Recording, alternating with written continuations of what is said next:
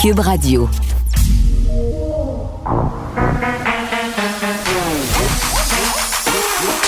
Elle a une opinion sur tous les sujets.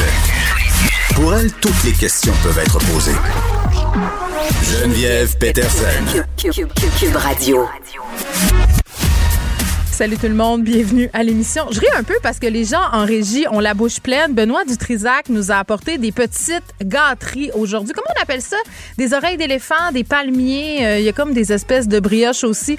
Je suis un peu jalouse parce que pendant que tout le monde se bourre la fraise, euh, moi je suis de l'autre bord avec mon verre d'eau. Mais écoute, on a ce qu'on mérite, paraîtrait-il. Euh, aujourd'hui à l'émission, évidemment, avec Nicole Gibault, on va revenir sur l'une des nouvelles du jour, le verdict de culpabilité de Carl Géroir, immédiatement porté en appel par ailleurs par son équipe de défense euh, avant même que le verdict tombe. Donc moi, je me demandais, est-ce que c'est euh, une situation qu'on voit souvent, qu'un avocat porte la décision qui est même pas encore euh, rendue officiellement en appel? Et l'invasion du Capitole. vraiment, les deux nouvelles qui font jaser aujourd'hui, c'est la première d'une série de six auditions publiques sur l'invasion qui s'est produite le 6 janvier. Euh, puis ça se passait hier à heure de grande écoute, diffusée par toutes les grandes chaînes américaines, sauf Fox News. Donc, quand même, un léger détail. Euh, et, ce qu'on essaie de, savoir, ce qu'on essaie de prouver, c'est que cette attaque-là, quand même, qui a fait euh, des blessés, des morts, n'était pas un événement fortuit. Ce qu'on essaie de dire, c'était que c'était euh, l'espèce d'apogée d'une tentative de coup d'État qui aurait été orchestrée par Donald Trump. C'est ce qu'a affirmé le président de la commission du Congrès chargé d'enquêter sur cet événement-là. On a dit que Donald Trump était au centre de cette conspiration-là, euh, qu'il a convoqué la foule, qu'il a rassemblé la foule, qu'il a allumer euh, cette foule-là, euh, pousser les gens à la violence. Euh, Joe Biden a eu des mots très, très durs par ailleurs pour l'ex-président américain. Puis rappelons-nous qu'à ce moment-là, puis moi, je me rappelle, l'invasion du Capitole, ça a commencé, j'étais en ondes, là, on voyait ça sur les télés, en studio, puis je me disais, mon Dieu, c'est surréaliste, qu'est-ce qui se passe? Et ça a pris vraiment longtemps quand même avant que Donald Trump fasse un appel au calme, malgré euh, qu'au niveau de son entourage, on l'apprendra par la suite. Ben, les gens disaient, il faut que tu fasses un appel au calme. Ça n'a aucun bon sens. Avec Luc La Liberté, notre spécialiste de la politique américaine, on va se demander est-ce que Trump pourrait faire de la prison suite à cette enquête-là, euh, suite à ces six auditions publiques qui vont se poursuivre dans les prochains jours? Donc, quand même, on va surveiller ça. Et plusieurs dossiers dans le journal, plusieurs textes qui portent sur la chirurgie esthétique ces jours-ci. Euh, c'est un sujet quand même vraiment qui euh, fait jaser parce que la chirurgie esthétique, en ce sens qu'aujourd'hui, est un peu, je sais pas si banalisé, c'est le bon mot, mais on trouve ça, on dirait, plus commun qu'avant. Euh, il y a moins de préjugés entourant la chirurgie esthétique c'est plus accessible aussi. Dans le temps, tu sais, moi, je regardais, par exemple, des stars américaines, euh, puis je me, qui avaient des chirurgies euh, intenses, là, euh, avaient presque l'air de des poupées de cire, puis je me disais, bon, mon Dieu, c'est une affaire de madame un peu excentrique, pété de thunes aussi, très riche. Maintenant, ça s'est démocratisé, surtout les petites interventions. Je parle, entre autres, des injections, des agents de comblement, de l'augmentation des lèvres, réduction mammaire, augmentation mammaire. C'est rendu, somme toute, assez banal dans l'imaginaire populaire. Et ce qui a contribué à ça, à cette démocratisation-là, ben, c'est beaucoup les médias sociaux.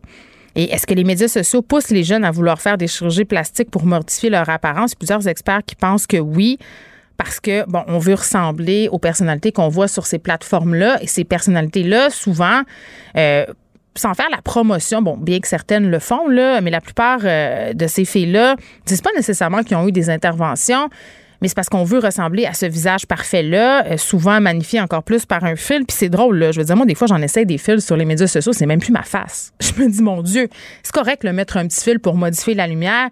Mais quand euh, tu fais un filtre, tu mets un film, tu fais, tu fais un, vidéo ou un filtre, par exemple, je sais pas, moi, rapetisse l'arrêt de ton nez, augmente euh, tes pommettes, les met, les met plus hautes, te fait une jawline absolument extraordinaire euh, le monde regarde ça puis se dit ben là, euh, non ben belle, moi je veux ressembler à ça, puis ne remarque pas que tout ça est généré par un fil. Donc vraiment, il faut se poser des questions sur la responsabilité de ces gens-là qui, qui, sont sur ces médias-là, qui ont beaucoup, beaucoup, beaucoup, beaucoup de personnes qui les suivent, et aussi les plateformes. Rappelez-vous cette enquête menée par Meta. Euh, sur les effets des médias sociaux sur l'estime de soi des ados, particulièrement les jeunes filles, les, conclusions étaient assez claires. Ça a une incidence assez négative et ils ont dû s'en défendre devant le Congrès américain. On parle encore des seins nus aujourd'hui, mais là, on pousse la réflexion plus loin parce que on a reçu l'organisatrice de la manif qui va avoir lieu le 19 juin prochain sur le Mont-Royal à l'heure des tam-tams pour essayer que les femmes aient accès aux mêmes endroits que les hommes seins nus. Hein. On n'est pas en train de dire qu'on peut aller au centre d'achat les seins à l'air ces filles-là, ce qu'elles revendiquent, c'est de pouvoir aller à la plage, de pouvoir en fait être dans tous les endroits où les hommes peuvent être en bedaine, hein? Et elles aussi, elles veulent être en bedaine. Mais on va parler avec quelqu'un qui, bon, fait du militantisme au niveau des mouvements euh, de naturisme, de nudisme. D'ailleurs, je vais me poser la question, est-ce qu'il y a une différence entre les deux? C'est quelqu'un qui pratique le naturisme depuis plusieurs années. Moi, je suis curieuse d'avoir euh, les impressions des gens qui vivent nus presque à longueur d'année sur ce combat-là. Et là, petite surprise, je me gâte aujourd'hui. Euh, Caroline Duplessis, la recherchiste de l'émission, me disait Geneviève, il te reste une semaine, une semaine et demie. Qui t'aimerait ça recevoir, là, que t'aimes vraiment, puis que t'as jamais reçu? Et spontanément, j'ai dit Chloé de Blois. Si vous ne la connaissez pas, c'est vraiment une fille à découvrir. C'est une humoriste. Elle a particulièrement fait sa marque sur Instagram. Moi, il y a deux personnes dans vie qui me font mourir de rire. Pour vrai, Arnaud Soli, ça c'est la première personne, très fan d'Arnaud Soli, et Chloé Deblois qui fait des niaiseries sur Instagram. Pour vrai, quand j'ai une mauvaise journée, je m'en vais voir l'une de ses vidéos parce que, bon, c'est vraiment très, très hilarant. Elle sera avec nous aux alentours de 14h45. Puis je vous le jure, là, si vous ne la connaissez pas, c'est une découverte. Je pense que c'est ce qui a fait sursauter le procureur de la Couronne. Nicole Gibault. J'en ai un ras le bol de ces gens-là. À mon sens, c'est de l'intimidation. Geneviève Peterson. C'est ça. S'il sauve en marchette, on aura le temps de le rattraper. La rencontre. mais toi, comme juge, est-ce que c'est le juge qui décide ça? Comment ça marche? Oui, oui, oui, oui, oui, oui, oui. C'est le juge. La rencontre Gibault-Peterson. Salut, Nicole. Bonjour Geneviève. Bon, évidemment, grosse nouvelle aujourd'hui, le verdict de culpabilité dans la foulée des procédures euh, contre Carl Giroir, le tueur au sable de la ville de Québec, là, qui a fauché la vie et blessé plusieurs personnes euh, le soir de l'Halloween. Euh, déclaré coupable, bien évidemment, condamné à une peine de prison à vie sans possibilité de libération avant 2045. Et l'avocat qui a déposé l'avis d'appel pour contester le verdict de meurtre prémédité. Oui, ben c'est à s'y attendre que ça soit officialisé par des mhm. documents déposés parce que pas longtemps après le verdict, moi je mhm. pensais que y a, oh, les avocats prennent un petit peu de recul d'habitude mhm. avant d'annoncer leur couleur, mais c'était très évident parce qu'il y avait eu quand même quelques jours de délibération. on savait même avant là, que ça allait se ben, passer. Euh, alors, euh, le, le, procureur en défense avait annoncé ses couleurs clairement. Donc, euh, il y a des choses qu'on connaissait peut-être moins, entre autres les motifs d'appel. On sait très bien que, bon, la question du cinq heures d'interrogatoire de Carl euh, Giroir euh, avait fait l'objet de commentaires et ça, ça avait de, par le juge et ça, ben euh, le procureur en défense dit écoute, je pense que ce juge a erré dans ses directives, toujours dans les directives. On retrouve les les motifs d'appel dans les directives données à un jury souvent là et parce qu'il les aurait pas enjoints à ne pas tirer d'inférence de culpabilité. Alors, normalement, par le silence, le silence qui est un droit constitutionnel, on n'est pas obligé de parler jamais. Alors ici, euh, il y aurait peut-être, selon la défense, il aurait peut-être fallu qu'ils disent, écoutez, ne tirez pas d'inférence parce qu'il ne parle pas, c'est pas parce qu'il est coupable. Bon, mm-hmm. ça c'est une chose. Euh, ensuite, il aurait aussi demandé la possibilité de contre-interroger. Le procureur en défense voulait contre-interroger le, le docteur Sylvain Fauché, qui était le psychiatre de la couronne. Et c'est évidemment la couronne, entre guillemets, qui l'a emporté, euh, remporté dans ce dossier-là. C'est pas c'est pas une partie de, de, de, de, foot, là, mais c'est, quand même la couronne qui a, qui a demandé euh, un verdict de prison, euh, pas de prison, mais un verdict de meurtre au premier degré et qui auquel on a acquiescé. Donc, le docteur Sylvain Fauché disait non, il n'y a pas de non-responsabilité criminelle. L'article 16, la non-responsabilité, il était tout à fait capable de faire la différence entre le bien et le mal. Or, euh, apparemment, et c'est ce qu'on lit, il, il, le procureur en défense invoque qu'il aurait voulu contre-interroger ce fameux psychiatre à propos de certains blâmes de la Cour à l'encontre de ce psychiatre-là pour des propos qui dépassaient son expertise, mais dans le passé. Alors, on verra comment, tu sais, normalement, on donne le droit à, au contre-interrogatoire complet. Là, j'ai aucune idée pourquoi le tribunal n'a pas accepté qu'on puisse le contre-interroger, mais ça fait partie des allégués de l'avis d'appel. Puis ensuite, il aurait omis dans ses directives euh, de, de ne pas tenir compte justement du docteur Fauché sur la crédibilité du témoignage de Carl Giroir. Donc, c'est différents motifs d'appel qui vont être présentés, mais mm. entre-temps, il n'y a pas rien là, qui va changer. C'est une prison à vie, à vie, à vie, euh, pas de libération conditionnelle avant 2045, 25 ans. Dis-moi donc, avant 25 ans. Nicole, euh, au niveau de le fameux interrogatoire de 5h30, là, Carl Giroir qui n'a pas dit un mot, a dit moi je veux parler à, mon avocat. Est-ce que déontologiquement, euh, c'est des, des choses qui sont acceptables selon toi? Ben, c'est parce que à un moment donné, euh, quand on, ça fait une heure, deux heures que la personne ne Cinq heures et demie, Nicole. Cinq heures et demie, c'est oui, c'est sûr que ça peut être pris. Euh, le juge a trouvé nettement exagéré de faire cinq heures et demie, puis il l'a dit, il l'a dit. Est-ce que euh, il fallait qu'il euh, déclare parce que le jury là n'a pas nécessairement a su qu'il y avait cinq heures et demie où il parle pas. Mais il n'y a pas nécessairement dans ses directives indiqué au jury ne, mais il y en a eu des arguments avant là, de se présenter et de faire ses directives. Les avocats ont plaidé ça seuls, pas devant le jury. Là. Puis il, à un moment donné, on pensait qu'il aurait dit quelque chose. Je me souviens, on en a parlé ensemble, Geneviève. Il était pour dire, bon, quelque chose sur la question du 5h30 de silence. Mais finalement, il n'a rien dit. Alors, euh, c'est un peu ce que l'avocat, ben un peu beaucoup, ce que l'avocat de la défense reproche. Vous auriez dû tout au moins dire ne tirez pas d'inférence à l'effet que parce qu'il parle pas, c'est parce qu'il savait ce qu'il faisait, parce qu'il réalisait ce qu'il faisait.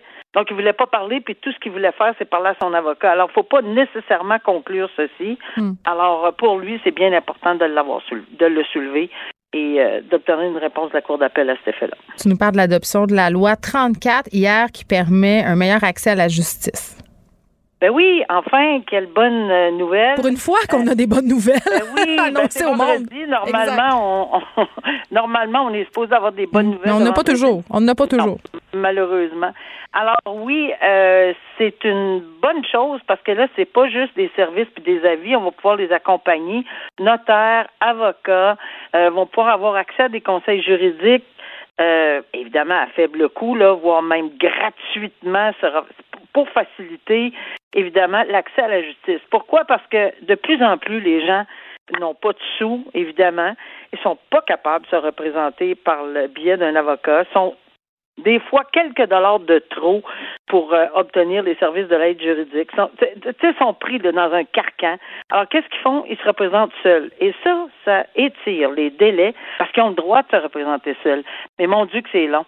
Pour l'avoir vécu moi-même, euh, tu sais, il faut expliquer, plier en quatre les affaires, sans donner de pistes de solution aux accusés. On n'a pas le droit de faire ça comme juge, mais il faut quand même prendre le temps d'expliquer non, euh, vous pouvez pas questionner, non, ça c'est une question, vous avez, c'est-à-dire, vous, vous témoignez. Non, vous pouvez pas témoigner. Oui, mais hmm. vous dire combien de fois c'était compliqué quand la personne posait des questions, vous pouvez contre-interroger le policier. Puis là, évidemment, ça tournait à, un témoignage. il faut aviser. Non, témoignez pas. Vous allez avoir la chance de témoigner, mais vous n'êtes pas obligé de témoigner. Mais tout ça, là, c'est très long, très complexe, ça prend du temps. Donc, juste souvent, avoir l'aide d'un procureur qui peut donner des pistes puis t'aider. Alors, c'est une très, très bonne chose. Euh, maintenant, je, je, souriais quand le, le porte-parole euh, de, de l'opposition a dit ben je suis pas sûr que ça va se ruer euh, euh pour avoir ou ça va se bousculer pour représenter les clients là. Pour venir dispenser ben, des conseils aux gens, t'es parce que c'est surtout des ben, avocats à la retraite, mais il y en a ben, qui ont la vocation, Nicole, quand même, ou qui s'ennuient. Puis, puis je suis certaine qu'il y a des avocats à la retraite qui vont dire ah intéressant, je peux faire mm. ça, ok parfait, je je vais m'en occuper. D'abord, c'est, c'est pas c'est pas nécessairement Hmm. par jour. oui, mais Gaétan Barrette, quand même, qui a émis des réserves, a raison sur un point, Nicole, de dire que ça ne sera pas une panacée pour le système de justice qui va mal. Là. On a plusieurs problèmes, du monde qui démissionne, des délais absolument indus, des gens qui, bon, euh, peuvent bénéficier d'un arrêt Jordan, par exemple, parce qu'à un moment donné, c'est trop long, des procès où il n'y a pas de greffier remis. Je veux dire, tout ça, là, les avocats retraités qui vont venir donner des conseils, ça sera pas Ben, la solution miracle. Hein? On, se, souligner on va se le dire. là. Un petit mené, un petit ben, en tout- poisson. Mais en tout cas, c'est mieux que rien. Mais coudon, euh, tu sais, euh, un petit mené, un petit poisson à la fois, peut-être que, bon, on va faire une... Hmm. On, on va avancer. Alors oui, c'est vrai. Tout à fait raison de C'est mieux qu'une claque d'en face, comme dirait ma mère. Hein? c'est Ouais. un, un début. Hey, souvent, Nicole, euh, quand, quand on a discuté ensemble, tu me parlais du temps où tu siégeais et qu'il y avait des victimes, soit de violence conjugale ou de violence sexuelle, qui, euh, rendues au temps des procédures judiciaires, se rétractaient par peur euh, parce qu'elles décidaient de retourner avec leur conjoint violent pour plein de raisons que je ne suis certainement pas là pour juger, euh, parce qu'elles étaient victimes de chantage aussi, des fois terrorisées par la suite parce qu'elles ont des enfants. Tu sais, bon, toutes sortes de raisons. Là. Je sais pas si c'est le cas ici, mais, mais quand même, une plaignante qui, en plein procès, s'est dédiée, l'accusé a été acquitté. Euh, c'est une femme qui a fait un témoignage quand même assez euh, épouvantable aux policiers, là, une victime de prostitution. Elle a raconté avoir été battue, elle a raconté avoir été agressée sexuellement euh, sur une période de deux ans quand même aux mains de cet homme-là, Jeff Monestime. Et là, au procès, revirement de situation, Nicole, elle a dit, j'ai inventé tout ça pour me venger de lui. Donc, cet homme-là qui a été acquitté. Absolument. Puis, euh, je veux dire, bon, deux Présumons choses. pas de rien, là. Non, non, pas- je- je- non, mais regarde, euh, pour l'avoir vécu, Ouais. je comprends très, très bien la position du juge. Il n'y a pas le choix. Mm. On s'entend là. Et quand je dis il n'a pas ou elle n'a pas le choix, c'est ça. On a beau dire et faire et expliquer et supplier. Moi, c'est avec mes yeux. Je disais, Madame, s'il vous plaît, dites-moi la vérité. Vous êtes certaine. Je suis la dernière personne à qui vous pouvez vous adresser. Il y avait souvent rien à faire. Est-ce que je voyais à travers ses yeux? Oui, c'est évident. Est-ce que c'est toujours le cas?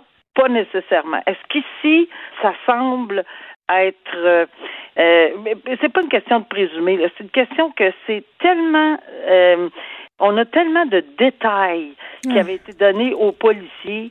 Euh, J'ai beaucoup de difficultés à penser que c'est un re- c'est- tout inventé. Maintenant, on se garde une petite gêne là, parce qu'effectivement, ça peut l'être. Euh, et c'est pour ça que le juge n'a pas le choix. Parce que devant une telle situation, même si on a fait une déclaration assermentée devant les policiers, avec une version, c'est parce que quand on met la, la, la, la victime alléguée dans, dans la boîte aux témoins, puis qu'on lui fait, on lui demande si elle reconnaît ce qu'elle a dit au policier, qu'elle dit non, j'ai menti, mais euh, le juge n'a pas le choix. Il peut pas dire non, j'aime mieux une version que l'autre, etc. C'est ce qu'on appelle nécessairement le doute raisonnable. Il n'y a pas de choix. Je te pose une Mais question. moi, je, je me pose la question suivante. Mm. Je sais qu'il faut pas criminaliser puis toujours voir, euh, mais c'est sûr que lorsqu'on fait de tels genres de dépositions, j'espère qu'on comprend là qu'il y a des possibilités d'être accusé de méfaits publics. Là. Je dis pas que ça va être le cas dans ce cas-ci. Tu veux dire euh, de se dédire comme ça Ben, après? Parce que, ben, que hey, c'est une déclaration assermentée. Ben, c'est pas juste ça. T'as as, fait partir une enquête. Oui, mais imagine-tu comment cette victime-là, en plus, si jamais Ben, euh, elle s'est rétractée par peur, c'est c'est comme épouvantable. si on, on allait là. Mais moi, je te pose une autre question, OK? Élargissons ça un peu. Là. Si les victimes étaient mieux accompagnées, puis ce sera le cas Voilà. euh, au, au niveau du tribunal spécialisé, est-ce que ça changerait quelque chose? Est-ce qu'on en verrait moins des situations Moi, comme ça? J'ose espérer que oui.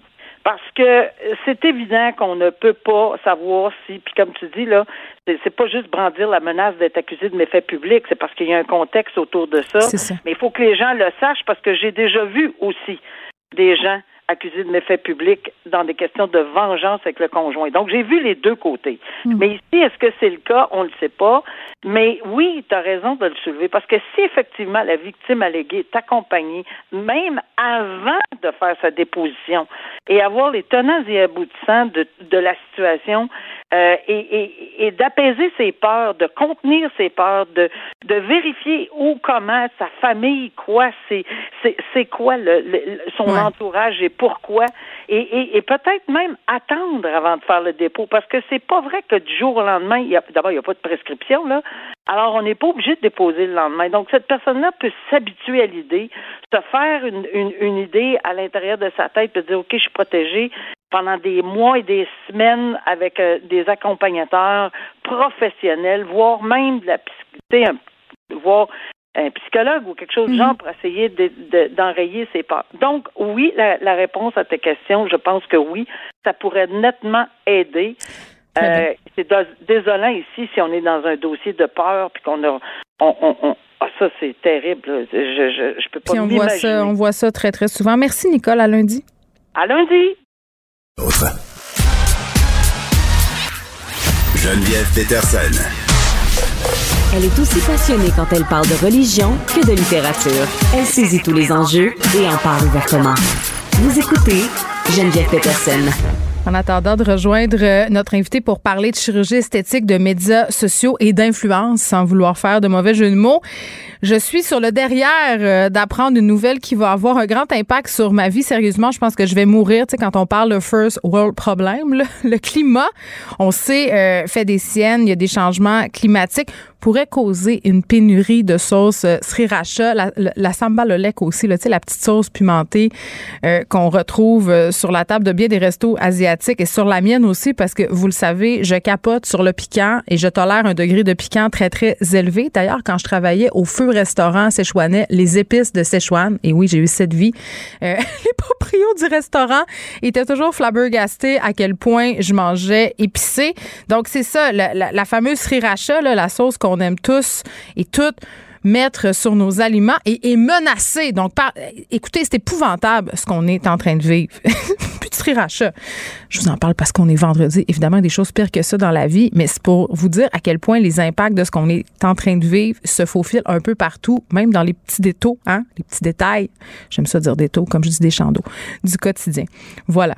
Médias sociaux, est-ce que euh, ces plateformes-là poussent les jeunes à vouloir faire des chirurgies plastiques pour modifier leur apparence, ressembler aux, personnalités aussi euh, qu'ils voient sur ces plateformes-là, qu'on pense à Facebook, plus Instagram par ailleurs, TikTok aussi. Là, je pense que TikTok et Instagram, c'est un peu là que ça se passe. Euh, c'est un peu là le nerf de la guerre. On est avec Francisca Bourbeau, qui est professionnelle euh, de la santé. C'est une chercheuse euh, au sein de la chaire de recherche Loricard à l'Université du Québec à Trois-Rivières. Madame Bourbeau, bonjour. Bonjour, Madame Peterson, vous allez bien? Ça va très, très bien, mais je me demande si on va bien globalement par rapport à ce qu'on voit sur les médias sociaux et surtout à propos des effets que ça peut avoir sur notre perception corporelle. On parle beaucoup des jeunes, mais je pense que ça touche tout le monde. Mais c'est sûr qu'au niveau des ados, quand tu es en développement de ton identité, de comment tu te situes dans le monde, euh, ça peut avoir un impact beaucoup plus grand. Tu sais, de dire que les, les médias ce sont un impact, je pense que c'est un peu une évidence, mais, mais plus précisément, selon vous, là, Madame Bourbeau, comment euh, ça affecte la façon dont, dont les jeunes ils perçoivent leur corps? Oui, bien d'entrée de jeu, on, le sait. Le contexte pandémique, puis les contraintes sanitaires qui ont été imposées, hein, visant à réduire les, les, contacts sociaux. On a fait le télétravail, les jeunes ont dû rester à la maison, justement. Ça a augmenté l'utilisation des plateformes virtuelles. Mm-hmm. Puis, ça a amené les, les, gens, pas juste les adolescents, mais à nous rendre visibles à nous-mêmes, mais d'une façon qui était peut-être inaccessible auparavant. Ça a fait comme émerger le désir de corriger certains de nos défauts, certains complexes, il y a même des chercheurs qui ont parlé de Zoom dysmorphia disorder, c'est-à-dire des préoccupations des obsessions à l'égard d'une partie de notre corps, notamment le visage, quand on parle de, de plateformes virtuelles comme Zoom. Puis ça vient générer une souffrance qui est assez importante. Puis on, l'a vu, les recherches l'ont démontré, le fait de se voir euh, à la journée longue via Zoom, ben, justement, les gens qui avaient déjà une vulnérabilité au niveau de mm. l'image corporelle, ils en ont eu des conséquences. On a parlé d'une augmentation de 70% des préoccupations alimentaires et mm. corporelles. Ça générait de l'anxiété, même que ça augmentait de 20% le risque de vivre des accès partagés. Donc, vraiment, ça nous amène à voir le corps un petit peu comme un objet et non comme tout simplement un corps que nous avons. Mais, mais c'est tellement vrai parce que, bon, moi, j'ai coécrit un film qui s'appelle Fabuleuse, qui s'intéresse au, phénomène des, influenceurs. Et pour écrire ce film-là, j'ai fait des recherches. Puis j'ai parlé avec l'influenceuse Lisande Nadeau, là, qui fait du web depuis qu'elle a 15 ans. OK? Ça fait depuis qu'elle a 15 ans qu'elle se voit la face sur son écran. Puis elle me racontait, Lisande, elle me disait, tu sais, Geneviève, euh, moi, je montais mes vidéos, euh, je, fais tous mes trucs moi-même. Fait qu'à un moment donné, à force de se voir en gros plan tout le temps, ben on vient qu'à être ultra, ultra, ultra, ultra euh, vigilante et, ultra critique par rapport à, notre apparence. Donc, c'est un peu ça qu'on est en train d'expérimenter tout le monde ensemble. Oui, puis ce qu'il faut savoir c'est que l'image qu'on a à travers la caméra, ben c'est pas notre image réelle. Il y a plusieurs journaux scientifiques qui l'ont montré que le, ce, Qu'est-ce que vous voulez dire? Mais ça crée une, distorsion au niveau du trait du visage. Donc ça peut faire naître des complexes qui peut-être simplement quand on voit une photo ou autre, on n'aurait pas nécessairement. Puis on le sait très jeune, ben on apprend qu'on peut se regarder, qu'on mm. peut s'évaluer, qu'on peut se comparer aux autres ça vient un peu comme en quelque sorte déterminer notre valeur. C'est un, réflexe qui est humain, mm. mais clairement, le fait d'être confronté euh, sur Instagram, sur, sur TikTok, sur des influenceurs qui démontrent l'accessibilité justement mm. au recours à certaines chirurgies ou autres, mm. mais ça vient chez les jeunes à faire émerger mais le désir de vouloir se comparer, s'évaluer et adopter ce même type de modification pour se rapprocher de cette norme de beauté inaccessible. Madame Bobo, il y a le côté banalisation euh, des interventions, là, ça se démocratise et tout ça, donc ça nous rend ça moins peut-être terrible qu'on voyait ça avant. On se dit, ben là, tout le monde le fait, pourquoi je le ferais pas?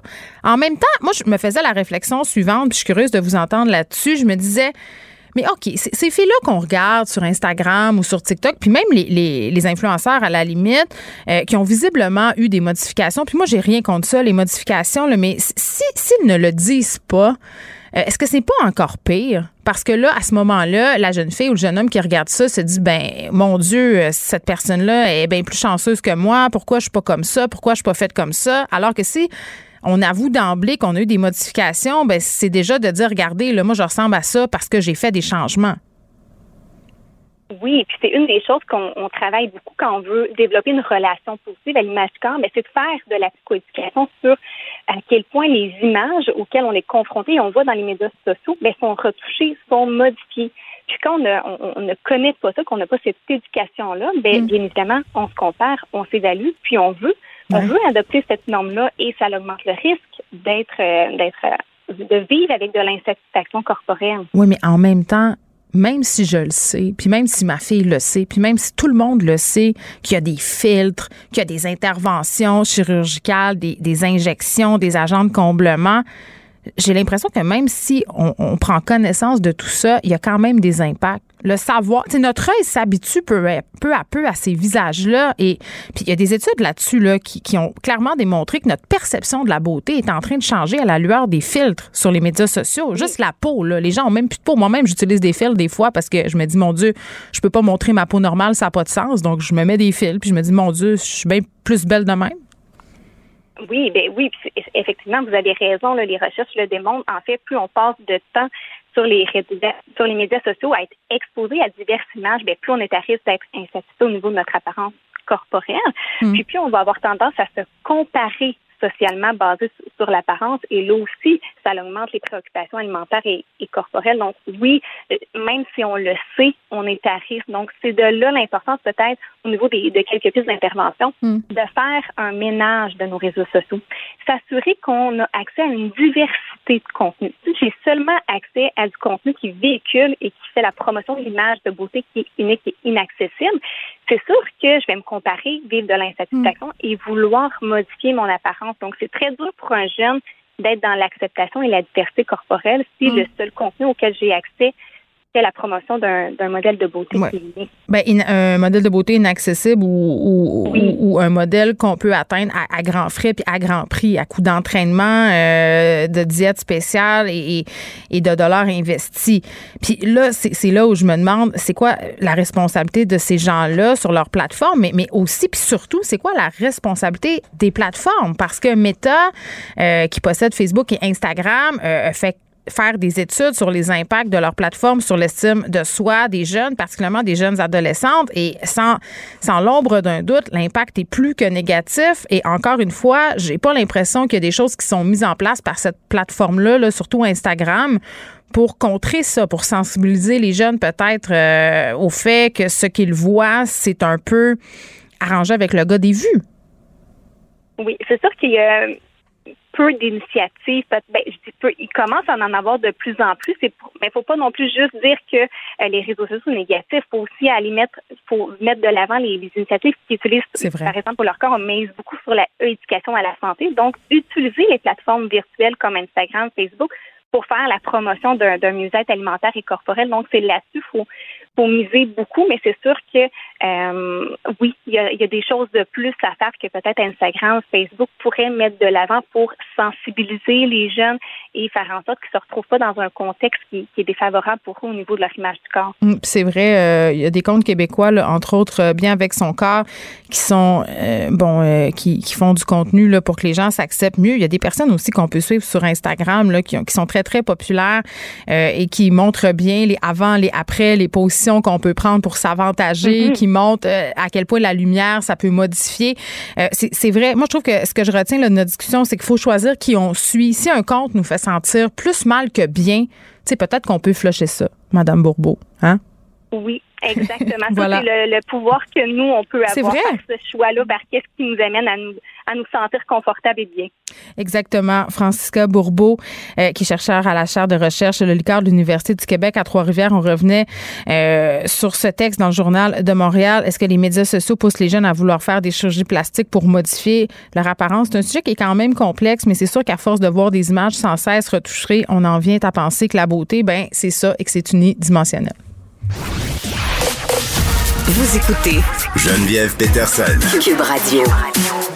Carl Marchand qui est là. Salut, Carl. Bonjour, Geneviève. Bon, on a en fait trouvé le gagnant du gros lot de 70 millions de, de l'Automax et euh, c'est particulier ce qui se passe là avec ce prix-là. Marcel Lucier, c'est un, un, retraité de la Montérégie. Il a euh, remporté le plus gros lot jamais remis au Québec à une personne seule. 70 millions de dollars. Alors, euh, fort à parier que M. Lucier va se trouver beaucoup d'amis au ah cours des prochaines Tout à coup, hein, son téléphone euh, va sonner. T'en rappelles-tu? On est allé à l'école ensemble. Je suis votre petit neveu, euh, ce genre de choses-là. Des cousins et des cousines qu'il va assurément redécouvrir. Mais donc, M. Lucier s'est présenté ce matin dans les bureaux de l'Auto-Québec pour réclamer son gros chèque pour les photos. Puis on sait aussi que des fois, quand on gagne un montant comme ça, on voudrait peut-être rester anonyme, mais on peut pas. C'est une des conditions de l'Auto-Québec. C'est un des trucs que je trouve euh, éthiquement assez douteux parce que quand tu gagnes un prix comme ça, euh, légalement, l'Auto-Québec n'a pas d'autre choix que de t'offrir une espèce de petite formation. Oui. Dire fais attention, justement, là, tu, le disais à la blague, là, aux faux amis, aux gens qui vont se manifester pour que tu investisses dans des affaires supposément miraculeuses. Ils disent de, garder ça en bon québécois, low profile, mais en même temps, ils veulent ta grosse face dans le journal. Ben, c'est ça. Parce qu'on veut vendre des billets de loterie, évidemment. Puis, mm. je me rappelle pas le nom du joueur de hockey euh, qui, qui s'est euh, lancé sur Twitter dernièrement, mais qui disait justement là, que les joueurs de hockey ont des gros salaires et ils se font offrir des opportunités d'affaires ben, souvent. Et quand il y a quelqu'un qui te dit... Les restaurants. Investir dans un restaurant. Et quand quelqu'un te dit cette offre-là, tu dois me donner une réponse euh, maintenant ou d'ici une heure, là, ouais, c'est pas... on dit non d'habitude. Ça s'applique également pour les gens qui viennent de gagner un gros montant. Donc, eh ben, M. Lucier a plusieurs projets. Il veut notamment ouvrir un centre pour les personnes autistes. C'est une cause qui lui, qui lui touche personnellement. Puis il veut aider aussi un entrepreneur à construire des maisons préfabriquées pour l'Ukraine, aider en Ukraine. Donc, euh, évidemment, il y aura beaucoup de travail à faire. Puis, bon, ben, M. Lucie est un passionné d'histoire. Il veut aller faire des recherches également sur Pierre le moine d'Iberville dans la région de Cuba. Mais voyons, attends. Alors, euh, il va être occupé. Oui, ben, il y, y, a quand même des, des projets louables, euh, mais également insolites. Puis, tu sais, je me dis, donner de l'argent pour la reconstruction de l'Ukraine, tu sais, on s'entend, là, c'est un super beau geste. Puis là, c'est peut-être moi qui est, qui, qui est cynique, OK? Attention, là, je dis ça, je mets, je mets ma paire de gants. Regarde-moi bien, là, je marche sur la douzaine d'eux. Tu me vois? crac, crac, crac. ouais, c'est, c'est, un, il reste déjà moins. Il reste déjà moins d'œufs dans la douzaine. Non, mais c'est parce que je me dis, ça va prendre des gonzillards de dollars pour euh, reconstruire ce pays-là. Euh, est-ce que ces millions-là gagnés par ce retraité vont réellement faire un changement? Alors que s'ils les dépensaient au Québec, en aidant, ah, par exemple, un, un organisme, ils pourraient faire la différence maintenant pour longtemps. Ben, c'est comme ouais. la goutte d'eau dans l'océan versus, tu comprends? Je dis pas que c'est pas correct de donner pour l'Ukraine. Si c'est ça la cause qui lui l'anime, tant mieux.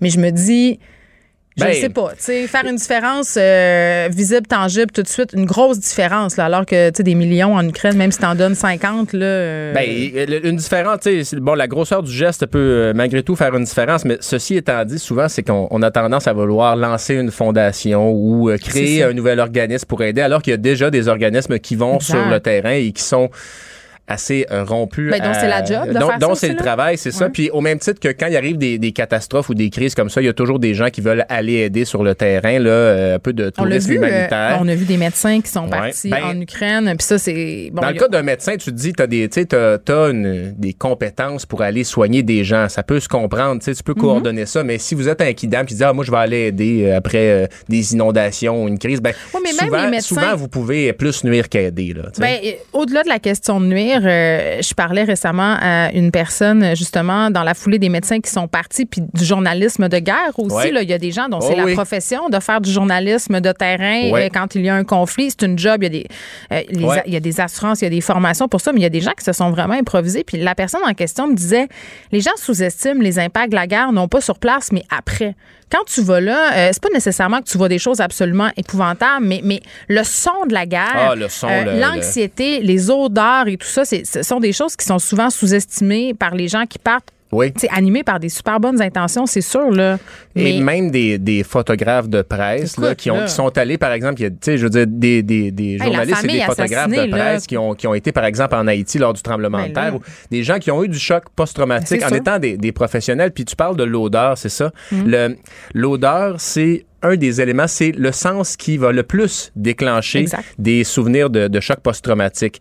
Euh, euh, fait que donc, évidemment, là, vous pouvez voir des choses que vous allez avoir de la difficulté. Vous pouvez vous mettre en, en gros problème aussi, en gros problème de sécurité. Même chose avec, euh, tu sais, il y a eu des, plusieurs citoyens aussi qui sont allés faire euh, la, la lutte à l'État islamique, par exemple, ou, ou même d'autres qui, de l'autre côté, qui sont allés joindre l'État islamique. Ben, tu sais, souvent, quand tu pars, d'abord, sais, imagine l'État islamique qui te voit arriver, là, le, le, c'est parce qu'il y a des différences entre regarder des vidéos YouTube puis aller tirer de la Kalachnikov pour vrai. tu là. vas pas tirer de la Kalachnikov, tu vas couper des patates parce qu'ils vont pas te donner les belles jobs. Il y a des gens qui étaient déçus. Ben Moi, oui, je trouvais ben ça oui. épouvantable dans le documentaire de, de Raed Hamoud là, qui a passé euh, récemment à Télé-Québec. Euh, parlait à des, à des anciens membres de Daesh dans des camps de réfugiés, du monde qui disait ben moi, j'ai été déçu. Moi, je pensais que j'allais aller me battre Ben pour ouais. l'islam. Finalement, comme tu dis, j'ai coupé Alors, des patates. Donc voilà.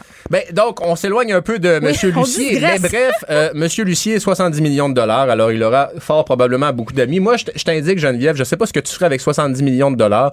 Moi, je pense je placerais mon argent car aucune folie. que... Ben, c'est ça. Je me dis, moi... euh, on jase, faisons de la politique fiction, là, mais Oui. je me dis, bon, 70, mettons que t'en donnes la moitié, comme ça, tu sais qu'il y en a la moitié de partie, le monde ne pourra pas t'achaler pour au moins 35 millions. Tu sais, moi, je me dis, t'en donnes 35 en partant. À, à des proches ou à des organismes? Des organismes, des organismes. Oh, ouais, ouais. Puis après ça, je sais pas, je dis ça, peut-être que je mens, là, mais je me verserais. Il y a, il y a, hum, un chiffre qui est 72 000 par année. C'est, semble-t-il, le salaire qu'il faut dans la vie pour être heureux. Tu te verserais juste 72 000 Si tu. Hey! 72 000 par année à ne rien faire, moi, je trouve ça très bien payé. À rien faire, oui. Mais après ça, tu sais, on a toutes des. Non, non, mais là, on ma maison des va être payée, là. Exact, ma maison ça. va être payée. Je vais avoir payé une cafetière à Achille. euh, je vais avoir gâté mon monde. Là. Achille, il veut juste des beignes. Je veux juste te dire, vrai. là, c'est tout ce qu'il veut. Donc, un abonnement euh, jusqu'à la étant fin des temps au Ceci étant Timbits. dit, c'est pas nécessairement une bonne nouvelle gagner autant d'argent parce qu'après ça, hey, là, faut que tu gères. ton Non, mais t'as compte, plus de but tu non plus. Non, mais aussi, tu sais, est-ce- qu'est-ce qui nous anime dans la vie? C'est pas nécessairement de gagner d'argent, mais quand, quand tu dis je peux faire n'importe quoi de ma vie, Ouais. tu sais, je sais pas, tu deviens-tu blasé à un moment donné? Je sais, je- Ben, peut-être que je me tannerais, mais moi, j'irais promener des chiens. euh, J'irais. moi, je euh, m'achèterais des chiens. ah, J'aurais ouais. un chenil, J'en je aurais, pense. j'en aurais beaucoup. beaucoup.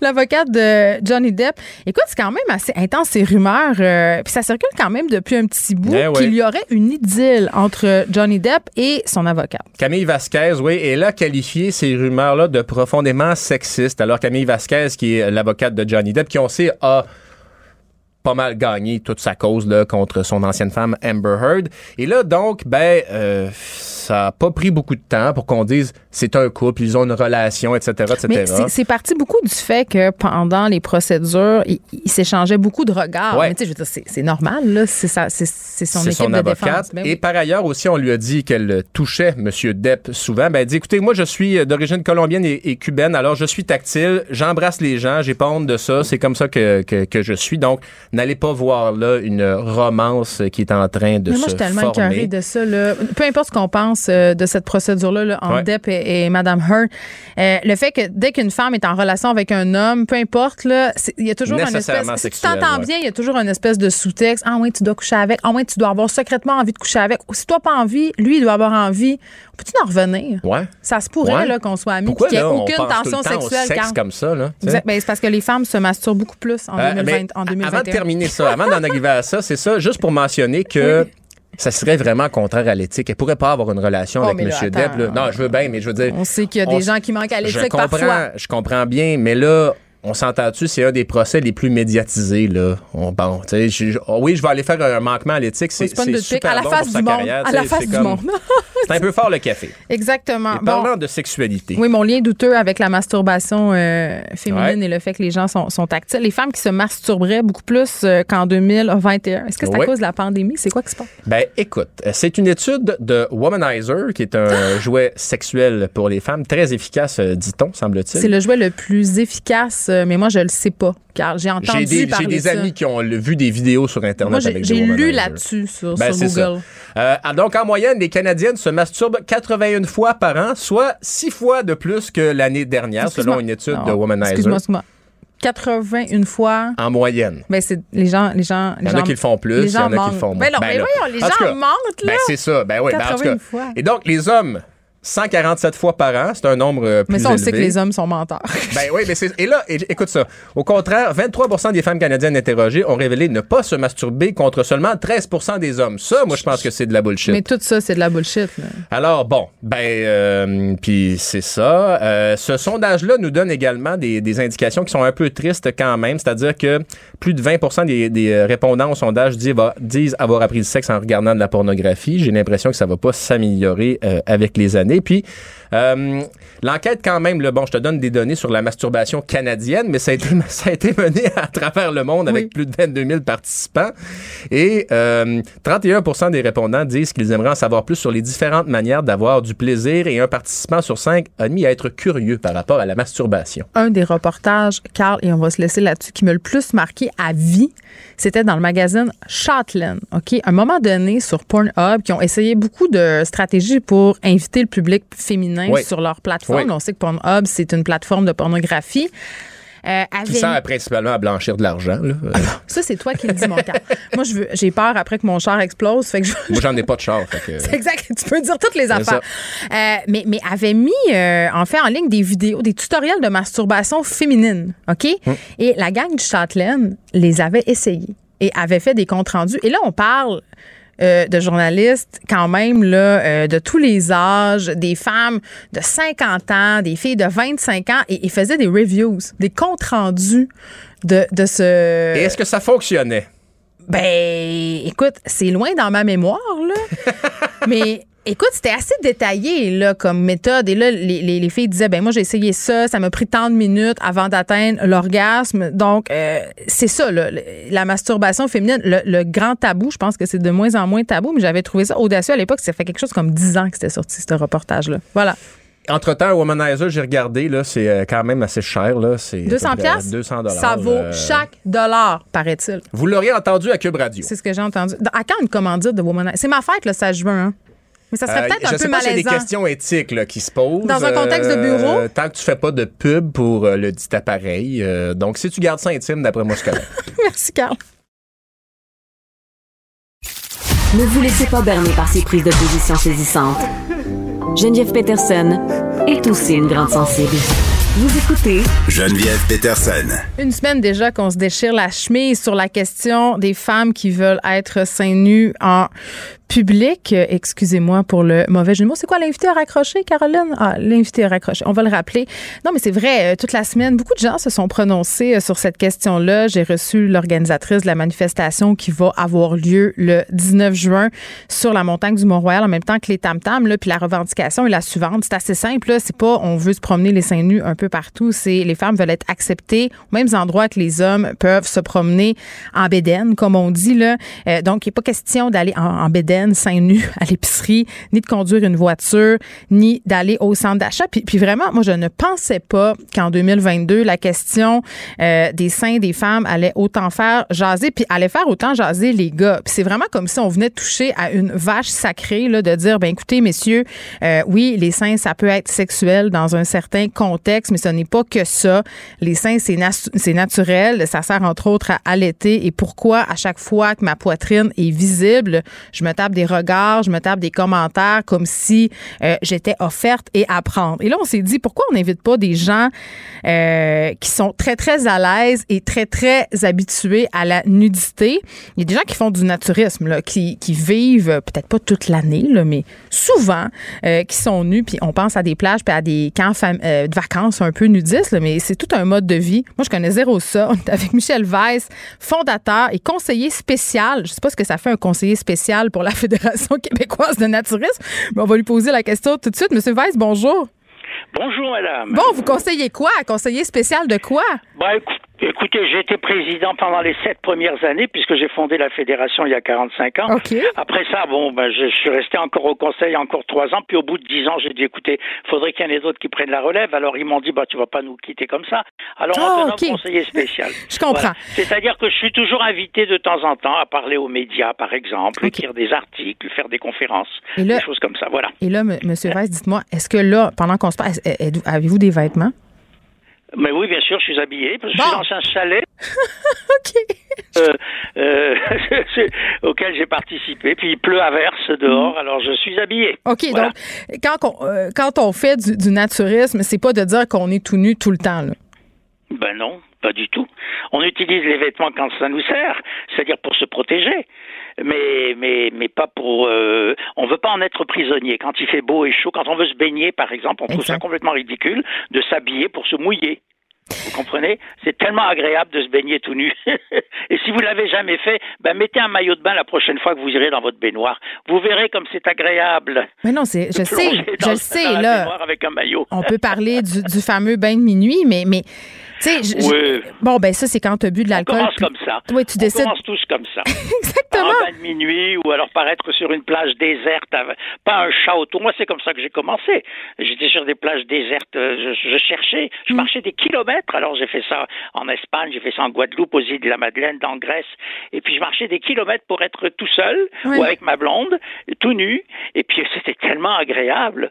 Puis, un beau jour, je vois arriver des gens très, très, très loin sur une plage euh, aux îles Baléares, une plage qui faisait des kilomètres et qui j'étais je pensais être tout seul avec ma blonde, puis je vois arriver quelqu'un, puis j'avais mon maillot sous la main, j'étais tendu, je me disais merde, mais si c'est un policier, ça fait longtemps de ça. Si c'est un policier, je, je qu'est-ce qui va arriver? Il faut que je mette un maillot, tout ça.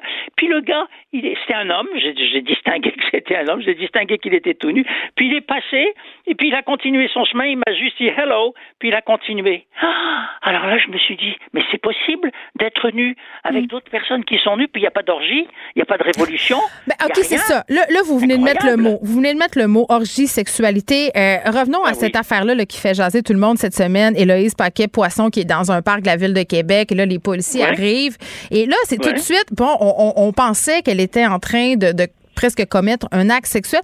Pourquoi, selon vous, M. Weiss, dès qu'une femme ou même un être humain là, montre des parties qui sont attribuées, euh, habituellement liées à une pratique sexuelle, on se dit, oh mon Dieu, c'est indécent, c'est porno, euh, c'est forcément sexuel? Parce qu'on est euh, soumis à des préjugés, à des tabous euh, qui nous ont été imposés au Québec, soit par la religion catholique depuis très très longtemps, disant mm. que tout le corps est un péché, qu'il faut le couvrir, euh, ou alors par les Américains qui font toute une histoire parce que Janet Jackson, à un moment donné, pendant un spectacle du Super Bowl, elle a, elle, a laissé glisser un, petit peu de son soutien-gorge. Ça crée un émoi extraordinaire aux États-Unis. Et puis la chaîne de télé qui a diffusé en direct ce, ce, spectacle a été condamnée à des centaines de millions de dollars. mais attendez, attendez, je, m'excuse de, de, vous interrompre, M. Weiss, mais, mais en plus de ça, Janet Jackson, c'est elle qui a été pointée du doigt et non pas Justin Timberlake qui était à côté et qui était, entre guillemets, responsable du geste. On n'a jamais su si c'était voulu ou pas. C'est idiot, on cherche toujours des coupables. C'est vrai. Non, non, mais ça, il faut, il faut en sortir de cette dramatisation du corps nu. Il faut faire un petit peu comme les Allemands, comme les scandinaves, mm. comme les Espagnols maintenant sur leur plage. Il faut que le nu devienne plus plus naturel, plus banal. Faut pas en faire toute une histoire. C'est pas un scandale mm. parce qu'on voit une femme allaiter, allaiter son enfant euh, dans un parc.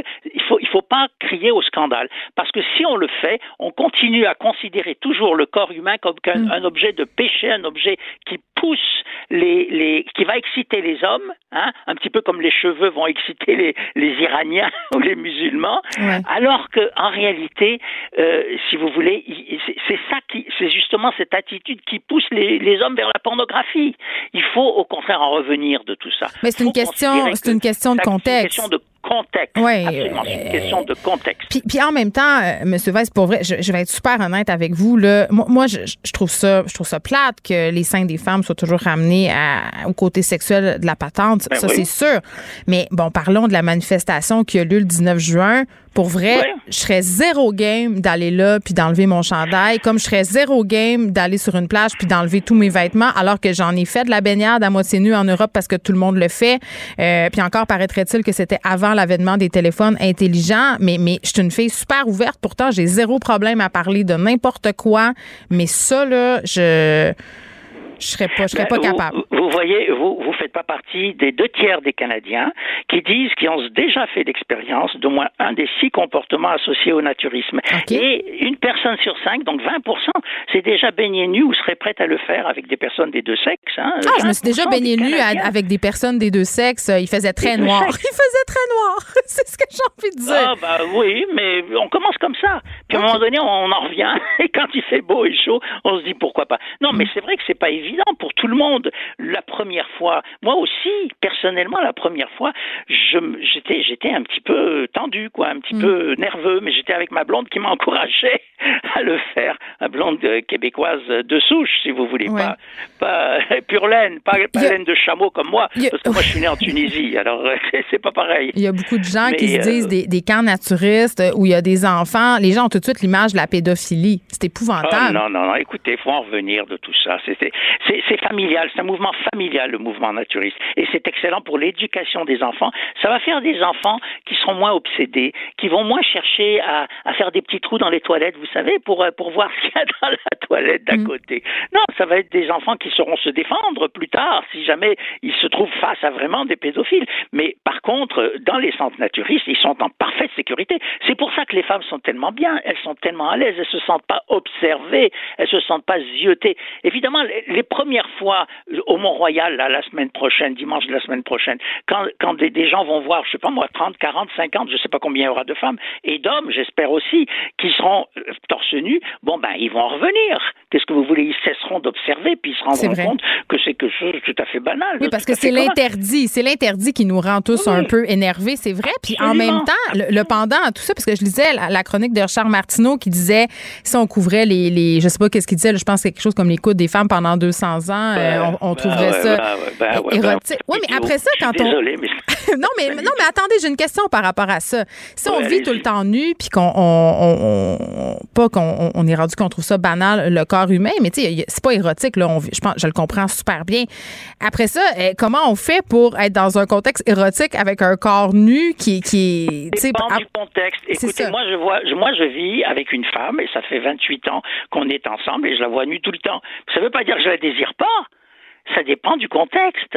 Mais quand on est dans, avec plusieurs autres personnes dans un cadre naturel, comprenez? Dans la nature, on est nu pour être mieux en contact avec la nature, avec les agents naturels, l'eau, l'air, le soleil. Bon, ben à ce moment-là, et, et, des enfants autour qui, qui jouent, qui jouent au ballon, etc. On pense pas du tout au sexe à ce moment-là, à moins qu'on soit complètement, complètement euh, obsédé mais la plupart des gens ne le sont pas, heureusement. Vrai. Et dans les centres naturistes, les femmes se sentent parfaitement en sécurité parce qu'elles ne se sentent pas observées. Et les hommes, ben, ils, sont guidés souvent par leur regard, ben, ben, ils vont être apaisés. Voilà, ça procure un apaisement des sens. Allez-vous aller à la manifestation? Ben, écoutez, moi, je vais être à la pommerie, je vais être au centre naturiste de la pommerie, parce qu'il faut que je tonde mon gazon. Je suis pas allé depuis deux semaines et mon gazon est, monté d'à peu près un mètre. Euh, non, non, mais je vais penser à eux, bien sûr. J'ai écrit sur le forum euh, de la FQN, d'ailleurs, que mm. je les encourage tout à fait, et j'espère que ça va bien se passer. Mais vous savez qu'il y a aussi un vélo nu hein, à Montréal. Ça fait, ça fait des années, des années. Les gens font un tour cycliste nu au centre-ville. Ils en font un de jour, un de nuit. Maintenant, ils en font un sur la rive sud aussi à Longueuil. Et ça, c'est encadré par la police. Il n'y a aucun problème. Vous avez 50, 60, 100 personnes qui défilent nues sur des vélos et puis il se passe rien du tout. Puis à Toronto, ça fait très longtemps. D'ailleurs, c'est un gars d'Ontario qui vient l'organiser ici, un gars de Toronto mm. qui vient ben, organiser le vélo nu de Montréal. Ce que je retiens de notre conversation, M. Weiss, c'est le contexte. Tout est une question de contexte. Puis je pense qu'on aurait vraiment grand intérêt comme société à arrêter de faire une grosse affaire avec quelque chose qui est en fait totalement naturel. Euh, Michel Weiss, merci beaucoup d'avoir partagé euh, avec nous votre pensée et d'avoir euh, contribué aussi à abattre certains de mes préjugés. Je pense que c'est des préjugés qui sont Merci, merci à vous. J'ai écrit, tout ça dans mon livre Nu simplement. Bon, ben on va aller lire ça. Michel Weiss, qui est fondateur euh, de la Fédération québécoise de naturistes. Je vous le rappelle, pour ceux qui veulent se joindre à la manifestation seins nus, on n'a pas besoin de se mettre les seins nus pour y aller. Là. Je, l'ai assez oh spécifié. Euh, si vous êtes invité à le faire le 19 juin prochain euh, à l'heure des tam tam, donc vers midi sur la montagne du Mont-Royal. Merci. Merci à vous.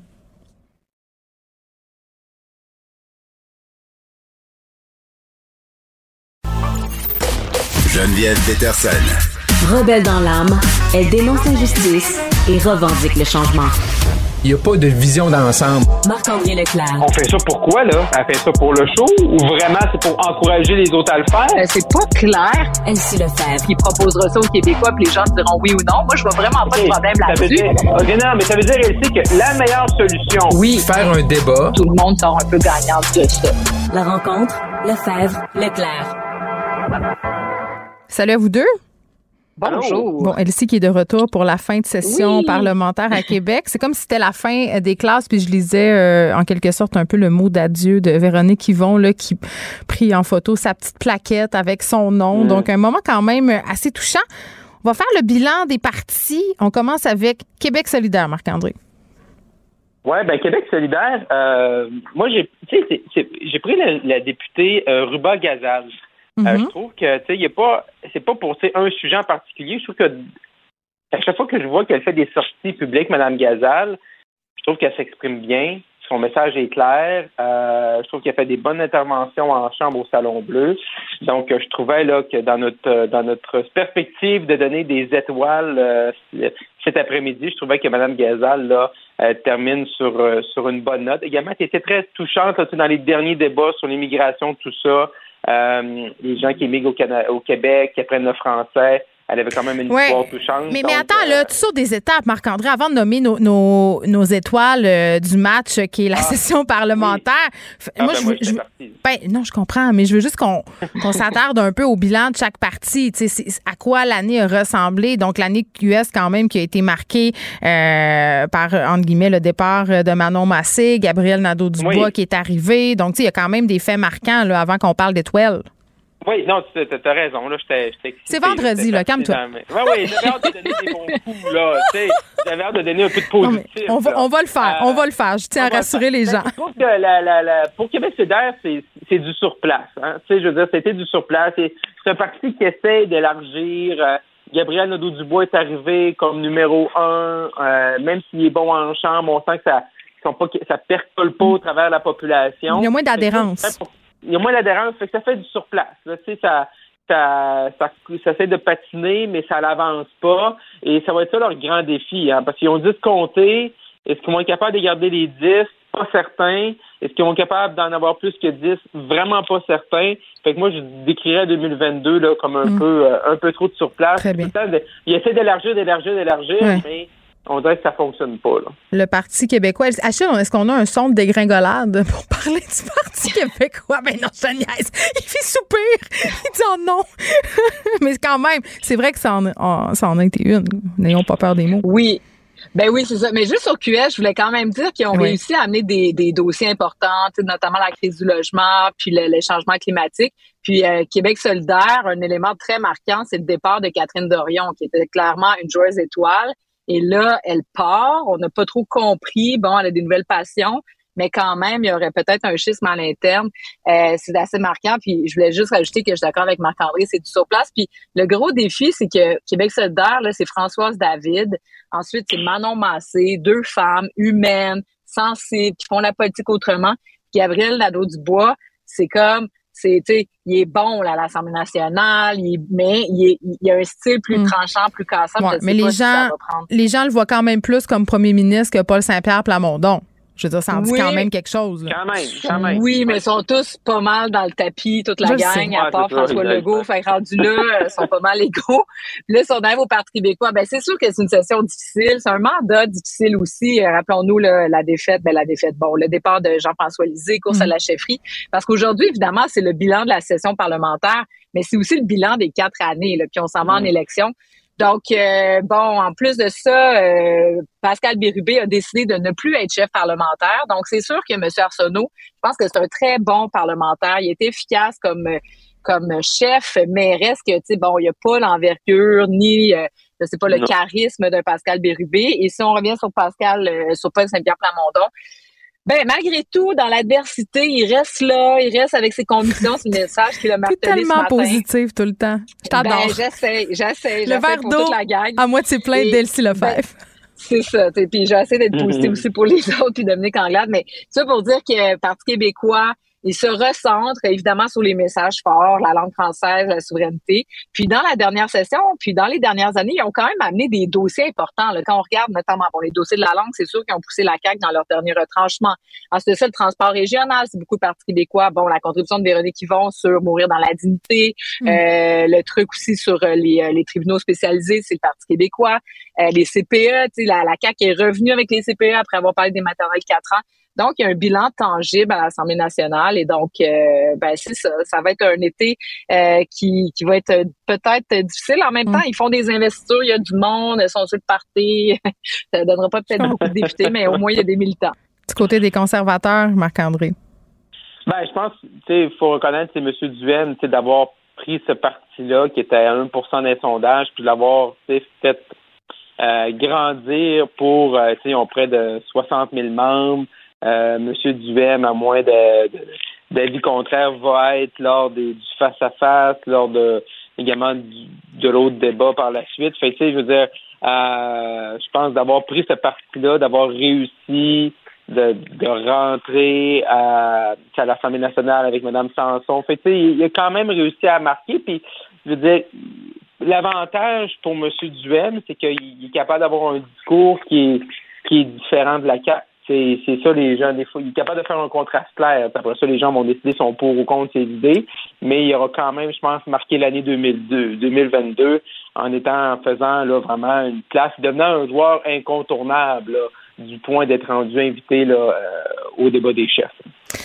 Oui, mm. exactement. Puis moi, il y a deux phrases qui m'énervent dans la vie. Ben, en fait, c'est pas vrai, je Il y en a plus que deux, là, mais deux qui m'énervent particulièrement, c'est euh, les phrases suivantes. Un, c'est ton année. Puis deux, t'as l'air tellement sur ton X. Et ces deux phrases-là s'appliqueraient à merveille à la CAQ, ici. Ben oui, la CAQ. Mais est-ce qu'on parle des libéraux avant la CAQ ou... Euh? On peut parler des libéraux si tu veux.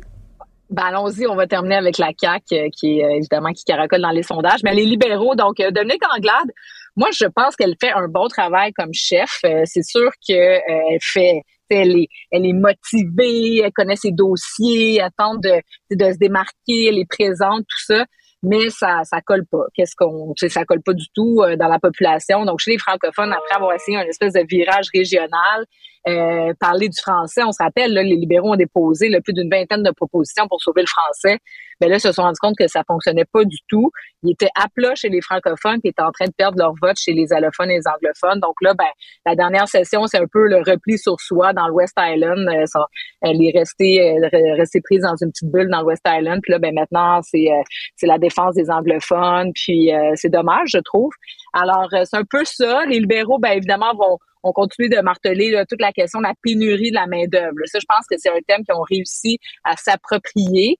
Euh, ça vient avec l'immigration, donc ils sont le contrepoids à la CAQ. Puis Mme Anglade a été très dure là, avec euh, François Legault, donc Mhm. euh, elle, dit là, que c'est le parti de la division, donc on sent là, qu'on va vouloir parler de ça, notamment avec euh, les immigrants, la loi 96, la loi 21, Hmm. puis euh, l'arrogance aussi des, euh, de la CAQ. Donc, Bon, voilà. la CAQ, moi, je veux juste dire, il y a des rumeurs en ce moment comme quoi je me présenterais pour la CAQ. Je veux juste dire, là, Non, elles un sont. Non, mais elles sont fausses. Je ne me présente pas pour la CAQ ni pour aucun parti politique. Ah, Donc, voilà, ah, maintenant, c'est clair.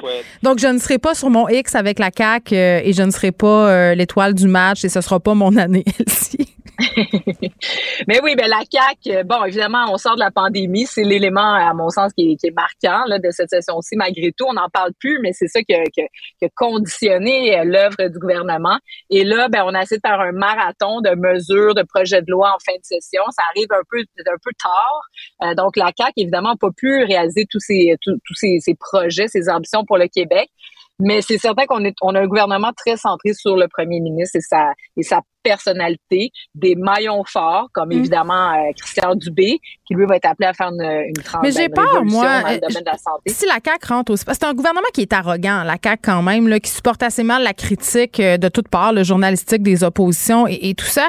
Et, et s'il rentre fort euh, au- autant que ça, je, je, je sais pas ça si c'est en bonne affaire que ça. Ce sera mon commentaire éditorial. Ben, moi, je, je veux juste dire une petite chose là-dessus, puis après, je, je te laisse, Marc-André, c'est que donner, parce que moi, je suis partagée, parce qu'effectivement, on veut qu'il y ait des oppositions, parce que si Québec était, euh, Québec solidaire n'était pas là, on n'aurait pas parlé de logement, puis on parlerait peut-être pas autant d'environnement. Si les Mm. libéraux sont pas là, ben évidemment, c'est important d'avoir, tu sais, des personnes immigrantes, de la diversité, le Parti québécois, la question de l'indépendance, de la langue et tout ça. Fait que ça prend de la diversité. En même temps, quand un gouvernement qui a un mandat fort, mais ça lui donne aussi les coups des franges. Puis quand je parle d'un gouvernement, mais c'est la même chose pour un élu. Un élu, un député là, qui a une forte majorité dans son comté, quand il se lève à l'Assemblée nationale, là, il se lève là, avec la force des convictions des 50 000 personnes qu'il représente. Puis ça, ça a une certaine valeur parce que là, tu n'es pas dans la demi-mesure. Tu parles vraiment au nom de ta communauté. Puis donc, tu sais, ça peut avoir un avantage, notamment dans les combats avec le fédéral, que la CAQ soit forte, Mm. mais ça a des inconvénients. Bref. Marc-André, rapidement. Ben, je pense sur la CAQ, euh, c'est sûr qu'il y a toujours un risque présentement. Puis une, une campagne électorale, là, ça sert à quelque chose. Hein. Nous, on parle de la politique là, tous les jours, euh, on en mange, on suit ça, euh, euh, que ce soit la semaine, la fin de semaine, mais les gens, là, ils pensent pas vraiment à ça. Là. Je veux dire, dans le commun des mortels, les gens pensent à ça deux minutes par jour, ils voient une nouvelle.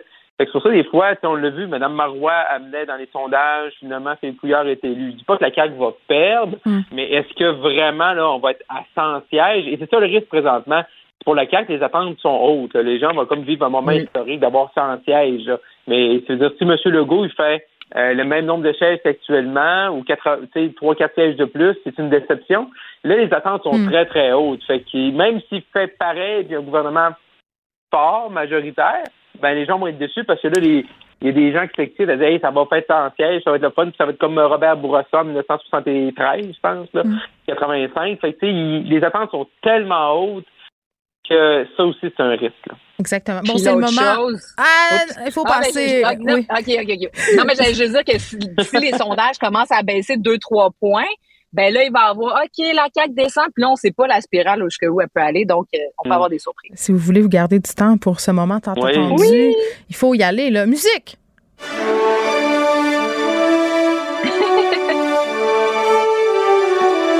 Ah, qui sont nos étoiles politiques en cette fin de session parlementaire? Marc-André, tu as brûlé ton punch avec Ruba Ben oui, Gazal. déjà, maudit. Mais on, on continue à parler de la CAQ. On va régler ça tout de suite. Pour toi, c'est qui?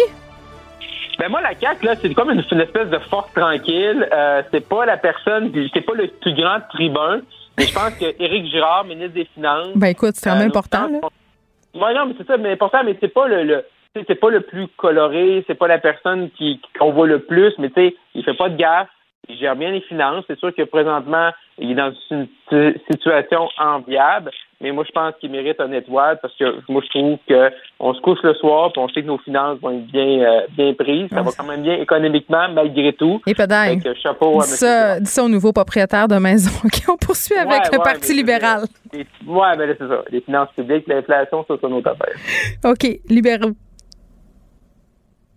Est-ce qu'il y a encore des gens au bout du fil? Marc-André, les libéraux. C'est qui ton étoile libérale?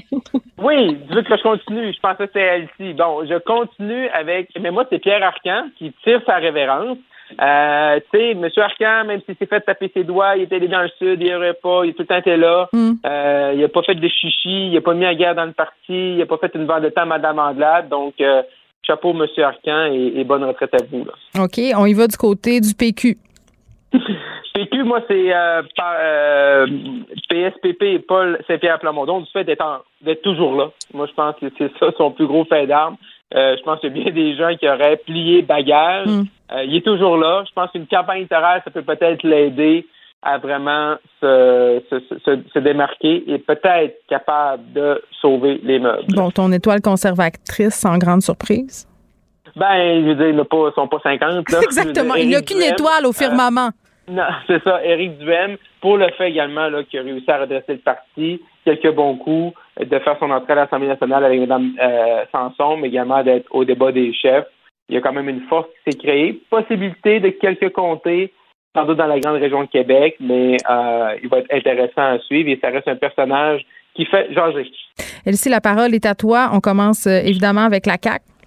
Ben la CAQ, moi j'aurais mis François Legault parce que je pense que c'est la force de ce parti, mais si on choisit un parlementaire, Christian Dubé, c'est vraiment le numéro deux, c'est lui qui a brillé pendant tous ces mois de la pandémie, il est encore solide, il aurait pu se brûler, mais non, il demeure euh, le sauveur attendu du réseau de la santé, en tout cas on l'espère. PLQ. Ensuite, le PLQ, j'ai mis Dominique Anglade. Je pense que euh, elle est solide, elle fait un bon travail, elle connaît ses dossiers. Euh, je pense que les libéraux pourraient pas faire mieux avec un autre chef. Euh, Je pense qu'elle est, euh, elle est à sa place comme chef du Parti libéral. Ceci dit, je suis pas certaine que ça va donner les résultats escomptés, mais je lui donne mon étoile. Qui est le héros du Parti québécois? Parti québécois, ben je pense j'aurais mis Paul Saint-Pierre Plamondon aussi, mais pour euh, faire différent, j'ai choisi Pascal Bérubé parce que principalement parce qu'évidemment il, a- il est une force tranquille au Parti québécois impliqué depuis euh, ses, ses 16 ans, donc connaît le Parti québécois, puis euh, il se représente. Donc euh, c'est euh, c'est peut-être le seul qui sera réélu en tout cas avec assurance si on regarde les statistiques aujourd'hui. Donc c'est important et je pense qu'il va être un maillon important pour la prochaine campagne électorale. Bon, du côté de chez Québec solidaire, évidemment.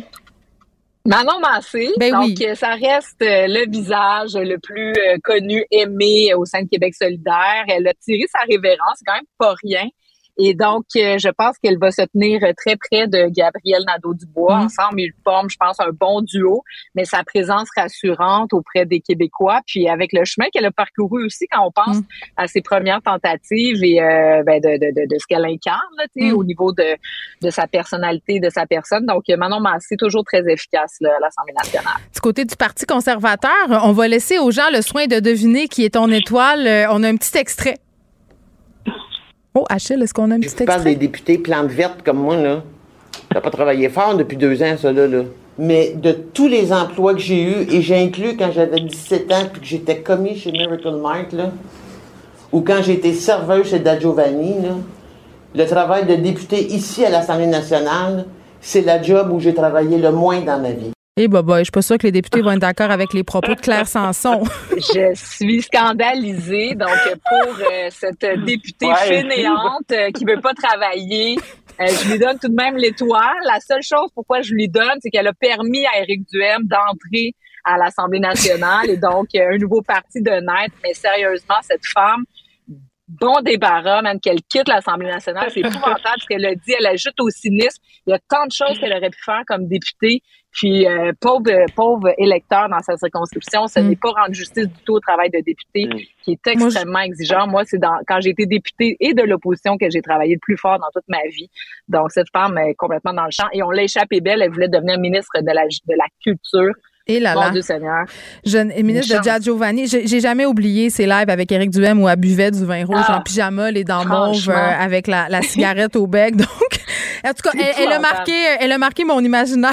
Merci à vous deux pour euh, cette rétrospective de l'année euh, de cette session parlementaire. On se retrouve lundi. Bye bye. Bye bye. Oublions jamais de placer les choses en perspective. Ça aurait dû être une grande célébration. C'est quand même gros ce qu'on évoque là. Très significatif pour bien comprendre tout ce qui s'est passé. Un professeur, pas comme les autres. Luc la liberté. Salut Luc. Oui, bonjour Geneviève. Bon, il se passe euh, cette commission d'enquête aux États-Unis. Je te dirais que la planète entière a les yeux rivés sur ces euh, six euh, opportunités là, où les gens vont se pencher sur ce qui s'est passé le 6 janvier au Capitole, l'invasion du Capitole. Puis évidemment, ce qu'on cherche à savoir, c'est le rôle exact du président Trump là-dedans. Plusieurs pensent que c'est lui qui a jeté de l'huile sur le feu, voire même qui a fomenté cette invasion-là. Ben écoute, contrairement à Mme Sanson euh, que vous évoquiez tout à l'heure à l'Assemblée nationale, euh, il y a des députés qui ont travaillé très fort aux États-Unis hier sûr. soir. Donc, on a fait des heures supplémentaires de 20 heures à, de 20 heures à 22 heures, donc les, les fameuses heures de grande écoute, le, le- le prime time. Euh, hier, donc, tu l'as bien introduit, c'était la première d'une série. Ça pourrait même aller jusqu'à 8. On se garde une porte ouverte là, pour le mois de le mois de septembre. Hier, on plaçait un peu, on mettait la table, on plaçait les choses. Et la première heure, essentiellement sur les deux, euh, a été une charge qui a été menée directement contre Donald Trump. Donc, on a pris la peine de nous faire un petit historique. Le prof d'histoire en moi était très attentif, donc à, à ce que disait entre autres euh, Benny Thompson. Euh, et c'est à lui qu'on demandait de remettre ça un petit peu en contexte. Puis il disait, écoutez, depuis la guerre civile, grosso modo, on n'a rien vécu de tel. On n'a pas vécu euh, un président ou une administration qui a tenté d'invalider les résultats d'une élection. Puis on a toujours accepté la défaite euh, normalement. Puis effectivement, il y a de nombreux exemples de cas qui étaient litigieux, mais pour lesquels on a dit pour le bien du pays, je pense à l'élection de 2000, entre autres, euh, allons de l'avant, concédons la victoire. Donc, euh, c'était très, très clair que ce qu'on voulait faire ressortir, c'est Écoutez, le 6 janvier, c'est- pas une gang qui, de façon impulsive, des exaltés, ont décidé de mener une charge. Il y a plus. Non, il y avait des autobus, là, c'était organisé, Ouais. ça, ça, visiblement. Puis je disais en début d'émission, rappelons-nous, à ce moment-là, quand on vivait ce moment-là qui était complètement surréaliste, à quel point ça a pris du temps avant que Donald Trump sorte pour calmer les esprits, alors qu'à peu près tout son entourage lui disait, sors, va calmer les affaires. Oui, puis écoute, il y a encore des zones sombres. Là. Faut, faut pas se méprendre non plus. là. Moi, j'ai toujours pas eu de réponse satisfaisante comme observateur et comme analyste à comment se fait-il que la garde nationale, qui est à 20 minutes du National Hmm. C'est Mike Pence qui devait lancer ça, non? La garde ben, nationale? le- non, c'est le président qui, qui gère ça. Ah, Donc, je pensais, euh, on a parlé d'efforts de coordination, on a parlé de la police de Washington aussi. Mhm. Euh, ils ont présenté des excuses, mais c'est les images d'hier, entre autres, permettaient de voir à quel point ça a été facile d'entrer dans le Capitole. On dit c'est quand même là, euh, il y a déjà eu des attentats, il y a des mesures de sécurité ou des tentatives d'attentats, il y a des mesures de sécurité extrêmes. Toi et moi, on pourrait pas s'approcher du Capitole comme ça. On dirait presque qu'il les laissait entrer à un certain moment. ben écoute, voilà, c'est un peu ça qui est troublant. Donc, on dit, ben écoutez, il y a eu le 6 janvier, il y a ces groupes-là, entre autres, il y avait des extraits d'un d'un documentaire, le documentariste en question témoignait hier. Donc, on avait des images qu'on n'avait pas vues encore, mais pour bien montrer ce qui s'est vraiment passé, puis grosso modo, que ça avait été préparé par ces groupes-là à l'avance. Mais ce sur quoi on a insisté beaucoup, et ça montre à quel point on va s'acharner littéralement sur le président, c'est à quel point le président était prêt à la fois de ces gens-là, mais à quel point également dans son entourage, on lui a dit ben vous avez perdu et vous pouvez pas faire ça, M. Trump. Et hier, c'était habile, je pense, de la part de ceux qui ont mis, euh, qui, qui ont fait le scénario pour la, la commission. Si nos, nos auditeurs se souviennent bien, ceux qui l'ont regardé, sinon il y a plein d'extraits qui circulent encore. Euh, on a confié le gros du mandat hier soir à Liz Cheney, qui est une des deux républicaines sur les sept membres de la commission. Donc, c'est une républicaine qui mène la charge, puis qui, grosso modo, a l'air de lire un acte d'accusation, rien de moins. Et euh, quand on écoutait ça en direct, ben, c'était entrecoupé les déclarations des deux co, euh, des deux vice-présidents, des deux co-présidents, pardon. C'était entrecoupé de témoignages euh, qui ont été enregistrés par la commission et on n'avait que des proches du président pour témoigner. Donc, c'est comme si la mise en accusation venait des proches du président. On a entendu William Barr, le procureur général des États-Unis, qui disait à M. Trump, grosso modo, tout ça, c'est de la bullshit. On a utilisé le terme, donc c'est assez fort. Euh, quand on sait que M. Barr a défendu Donald Trump autant qu'il l'a pu, c'est quand même lourd de sens. C'est pas rien. C'est le ministre de la Justice, non, le procureur général. Euh, on avait euh, Jason Miller, qui a été un proche, un inconditionnel de Trump, qui dit il avait perdu l'élection, on aurait dû accepter le résultat, puis on ne devait pas faire ça. On lui avait déconseillé de le faire. Et ce qui a fait le plus mal à Donald Trump, Ivanka. Donc, sa fille qui vient dire ben moi, j'ai confiance dans les compétences, hein, puis dans William Barr.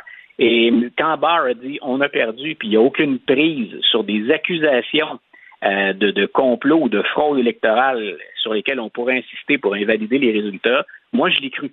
Donc, pour Donald Trump, c'est trois proches, trois gens, trois personnes qui l'ont défendu, et tout ça est mené par une républicaine qui, rappelons-le, est la fille d'un ancien vice-président. On ne peut pas l'accuser, c'est une néo-conservatrice, les Cheney on est loin de quelqu'un qui est démocrate ou qui serait indécise ou plus flou. Donc, c'est une véritable conservatrice américaine. Dans la foulée de la tuerie à Uvalde, au Texas, euh, Luc, où des enfants, des profs ont perdu la vie, il y a eu beaucoup de personnes pour s'insurger, pardon. Euh, je pense entre autres à ce coach de basket, là, contre le fait que 15 sénateurs américains bloquaient à peu près tous les projets de loi pour étendre la vérification euh, par rapport aux armes, alors qu'une majorité d'Américains voudraient contrôler davantage ces armes 60 des Américains euh, disent que pour eux, c'est plus important de faire ce contrôle-là que de protéger les droits des propriétaires d'armes. Voilà, donc c'est la première fois en dix ans qu'autant d'Américains s'entendent sur le fait qu'il faut mettre l'accent d'abord sur la sécurité plus que sur la protection inconditionnelle des droits de ceux qui veulent se procurer des armes à feu ou qui en possèdent déjà. Ça veut dire qu'il y a un momentum. Est-ce que ça va durer? Est-ce qu'on en a assez? Surtout que les fusillades se multiplient, puis les fusillades dans les écoles aussi. Est-ce qu'on a atteint un point de rupture? Moi, je pensais qu'on était tout près. Écoute, il n'y a pas longtemps, il y a avant-hier, euh, les politiciens à Washington, ceux de la Chambre des représentants, c'est passé assez rapidement. Eux ont dit voici, on croit dans un certain nombre de mesures. Ça ne change pas le monde, euh, et ça, c'est un commentaire personnel, mais on peut miser là-dessus fallait s'attendre parce qu'aux États-Unis, il faut que les deux chambres se prononcent. Et là, le Sénat continue à négocier. Et je me disais, ben, il y a un momentum. Euh, comme je viens de le dire, ça ne changera peut-être pas le monde, ce ne sera pas révolutionnaire, mais au mm. moins, on va poser des gestes. Eh bien, républicains et démocrates, sur le gros bon sens, sur les évidences, ben, viennent de partir en vacances, viennent de partir en congé, mm. sans s'être euh, euh, entendus sur ce qui m'apparaissait être un compromis très, très, très flou, qui n'était pas encore là euh, une menace très dure pour ceux qui sont des, des, partisans mm. des armes à feu aux États-Unis. Donc, à suivre. Moi, je, je pense qu'on va quand même aller de l'avant. Je pense qu'il y a on s'attend pas à une montagne, c'est plus la montagne qui mm. accouche de la souris. Mais je pense qu'on va avoir des décisions euh, d'ici à la fin de l'année 2020. Un sujet que je trouve fort intéressant, Luc, ce sont les liens entre les jeux vidéo et la guerre. Euh, puis pour ceux qui ont écouté le balado de Line là, qui s'intéresse euh, au Navy SEAL aux États-Unis, beaucoup question du jeu Call of Duty. Tu sais, les militaires américains qui sont friands de, ce jeu-là et qui souvent, puis c'est pas juste les militaires américains là. je parlais à des vétérans de la l'armée canadienne ici qui disaient quand ils étaient déployés, euh, se mettaient de la musique dans leurs écouteurs pour accomplir leur mission un peu à la manière d'un jeu vidéo. Ça vient un peu dédramatiser ce qu'on est en train de faire, déshumaniser aussi l'ennemi. Et là, on a le Pentagone qui utilise ça, qui se pose des questions à propos des gamers. Est-ce que ce serait de bons soldats? Et on expérimente avec les jeux vidéo.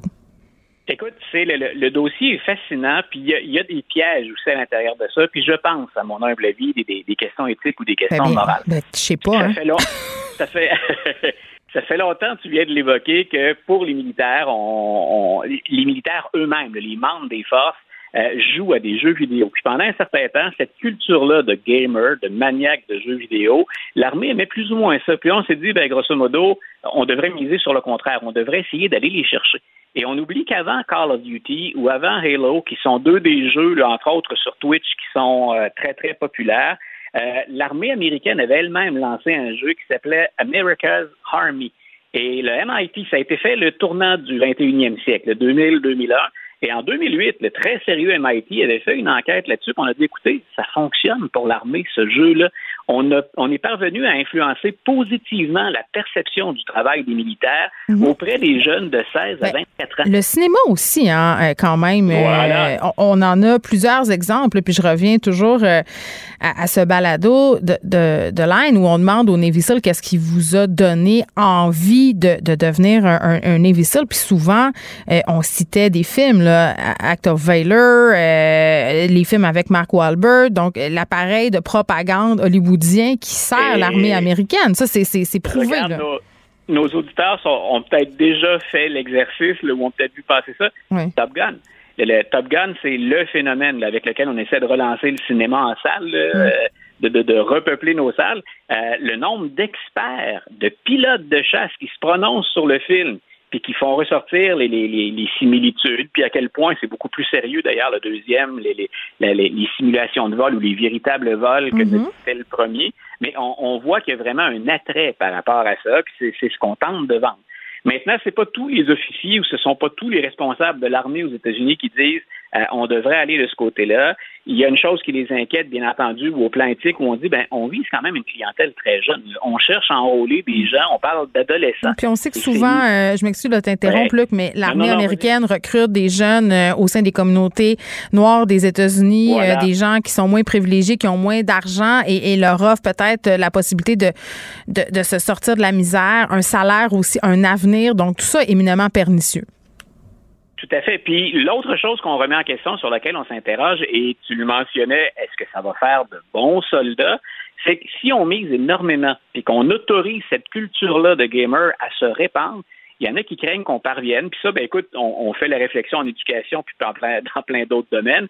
On se dit, est-ce que ces soldes-là, quand on va vouloir les entraîner, puis les entraîner rigoureusement sur le terrain, en guillemets, dans la vraie vie sur le terrain, est-ce qu'on ne va pas finalement délaisser un entraînement qui est plus terre à terre, pratique, pour leur permettre euh, de, de, de, de, perfectionner ou de développer ces aptitudes et habilités qu'on développe comme gamer. Mais je trouvais effectivement que le sujet était passionnant parce que euh, c'est quelque chose pendant un grand moment dans la culture militaire où on se disait on a fait ça pour séduire certains jeunes, on va envoyer une image, mais est-ce que ce sont les jeunes qu'on veut nécessairement recruter? Ceux qui jouent, on a pris le virage. Ils ont grandi avec leur iPad, ils ont grandi hein, avec des consoles de mais jeu. On va les chercher. Oui, puis bon, est-ce qu'on a besoin de rappeler que la guerre, c'est pas un jeu vidéo? Après ça, quand tu reviens ah, chez vous, tu peux pas recommencer à zéro. Luc, merci beaucoup. Je te dis à lundi. Parfait. Bonne fête de semaine. Joignez-vous à la discussion. Appelez ou textez le 187 Cube Radio 1877 827 2346. Hello. Je voulais revenir un peu sur ma chronique de ce matin dans le Journal de Montréal. Ma dernière chronique, euh, par ailleurs, là, je conclue un peu cette série de textes que j'ai fait sur l'accessibilité, en fait le manque d'accessibilité pour les soins de santé mentale chez les ados, mais pour la population en général. Et je disais dans ce texte-là, bon, euh, plusieurs des personnes qui travaillent dans le système ont communiqué avec moi parce que le problème, c'est pas les gens qui travaillent dans le système, c'est le système. Et vraiment, là, des gens euh, qui m'ont parlé des problèmes qu'ils rencontraient comme praticiens du désespoir aussi des parents et à bout de nerfs d'accuser ce désespoir-là, de pouvoir rien faire, de se sentir impuissant, ben, il y a un exode vers le privé.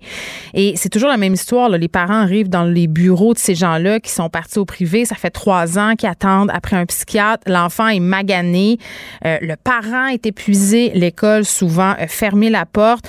Et vraiment, tout le monde s'entend pour me dire que ce système-là n'a pas de sens, qui est pensé par les administrateurs. Et bon, j'ai eu plusieurs témoignages comme ça, là, entre autres des gens qui peuvent pas travailler parce qu'ils n'ont pas de place en garderie, euh, du monde qui me disent que l'hôpital vient à bout de toutes les bonnes volontés. J'ai demandé aux praticiens de venir témoigner à l'émission, euh, même avec euh, une voix modifiée, là, puis vraiment, c'est la peur qui règne, c'est l'omerta. Et puis, ce que je retiens de, toute cette histoire euh, que j'ai couverte par rapport au manque d'accès aux soins, c'est qu'on devrait libérer la parole des travailleurs de la santé le temps d'une commission pour qu'ils puissent venir témoigner de ce qu'ils vivent au quotidien. Parce que si on, veut une vraie réforme de la santé, on n'a pas le choix. Il faut faire comme avec les travailleurs de la DPJ, dans le cadre de la commission Laurent. Et pour toutes sortes d'autres commissions, on pourrait faire la même chose avec le milieu euh, scolaire. Il euh, faut que les gens qui travaillent sur leur terrain puissent venir dire leur façon de parler. Et j'ai reçu un courriel suite à ma chronique euh, d'une personne qui a travaillé 12 ans. Euh, non, en fait, c'est pas vrai. Il a travaillé 34 ans comme professionnel en santé mentale, maintenant retraité depuis 12 ans. Euh, cette personne-là, là, qui a été dans le syndicat, qui a été cadre, qui a été clinicien en clinique externe, en clinique interne. Donc, vous comprenez, là, c'est une personne qui a beaucoup d'expérience. Il me dit, j'ai vu le système se dégrader au cours des années. les services aux malades de plus en plus euh, 13 ans, euh, cette transformation du système de santé, les cliniques par rapport à la réforme Barrett, bien évidemment, qui ont disparu euh, graduellement, des cliniques qui sont devenues hyper spécialisées. Et parallèlement à tout ça, les coupures drastiques qui ont amputé les services. Il a assisté au transfert vers le privé, le manque de soins aux malades psychiatrisés qui est criant. Et il a dit, euh, il me dit, il me confie cet homme-là qui a pris sa retraite par dépit c'est même pas parce qu'il avait atteint l'âge de la retraite. Là. Il, aurait pu rester encore. Euh, il a pris sa retraite parce qu'il était écœuré, parce qu'il dit le travail des cliniciens, c'est devenu un travail administratif. Le malade est très loin dans les préoccupations des dirigeants et des médecins. Le malade n'est plus au centre des soins.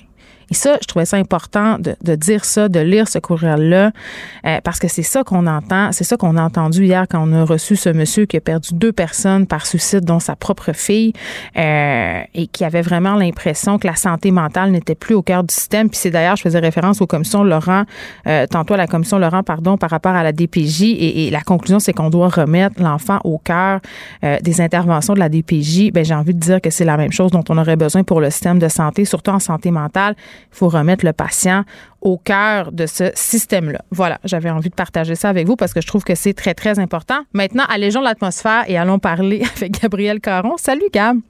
Salut. Bon, on parlait de masturbation tantôt avec Carl, il nous apprenait qu'une étude révélait que les femmes s'étaient davantage masturbées en 2021. Et toi, tu nous parles, mon Dieu, d'une limite que je n'oserais jamais franchir, une pause masturbatoire au travail. Absolument. Donc, euh, c'est pas encore généralisé. Hein. Je suis juste. Ben, j'espère. Je m'excuse, là. J'ai comme un petit malaise. c'est euh, en fait la pratique comme telle, c'est que chaque jour, les employés d'une certaine entreprise ont droit à une pause 30 minutes afin de pratiquer le self-care, donc le self-care ultime qui est la masturbation. Et ça fait déjà un an que cette politique-là est en place pour que les employés sont, soient euh, plus détendus. Et là, sans grande surprise, Geneviève, je vais t'apprendre que c'est une initiative de la réalisatrice de films pour adultes, Erika Lost. Donc, c'est pas chez Desjardins que ça se passe. C'est vraiment déjà dans le monde du 3X. Oui, donc c'est déjà un, milieu qui est beaucoup plus ouvert, c'est ce que tu vas me dire. Oui, absolument. Et elle, elle a expliqué qu'elle autorise les travailleurs qui travaillent avec elle ben, à prendre des pauses parce qu'elle valorise ses employés et qu'elle attribue à une productivité accrue et à moins d'agressivité sur le lieu de travail oh quand on est ben, plus détendu. OK, j'ai beaucoup de questions. Oh, Premièrement, euh, j'imagine qu'il y a une pièce dédiée à l'activité de masturbation en question. Euh, qu'est-ce que ça fait? dans le sens, ton collègue Ghislain se lève, puis tu sais qu'il s'en va se passer un Welly. Je, je sais pas comment je gérais cette information-là. Qu'est-ce que tu dis après? Puis, c'était-tu le fun? T'es-tu lavé les mains? Euh, je sais pas, là. J'avoue que avec l'article ne venait pas comme une visite des locaux. Non, je comprends, mais moi je te pose une question là. Je veux dire, eh, eh. sérieusement, je veux dire, c'est comme c'est un tabou encore plus grand que je m'excuse de dire ça là, que faire caca au bureau là je veux mais en même temps, oui, oui, mais en même temps, c'est une pratique qui est mise en place depuis un an. Fait que je me dis peut-être parce que les gens travaillaient plus à distance. Donc, si tu es dans ton confort chez toi. Mm. Mais ça, on le sait, hein. On, a des gens à la santé publique qui ont déjà partagé des liens d'un vidéo porno de pied. donc, on sait que les gens s'adonnent euh, à la masturbation en télétravail. Maintenant, en mm-hmm. présentiel, c'est une autre affaire. Oui, mais attends, là, on n'est pas au bout de nos surprises parce qu'il y a une nouvelle politique. En fait, elle souhaite bonifier le, la masturbation au travail parce qu'elle a partagé une mise à jour de, de cette euh, politique de compagnie, disant qu'après avoir appliqué avec succès, bon, la, les 30 minutes de masturbation, elle offre maintenant des jouets sexuels gratuits oh, à ses employés. Non, non, pas des flashlights communautaires.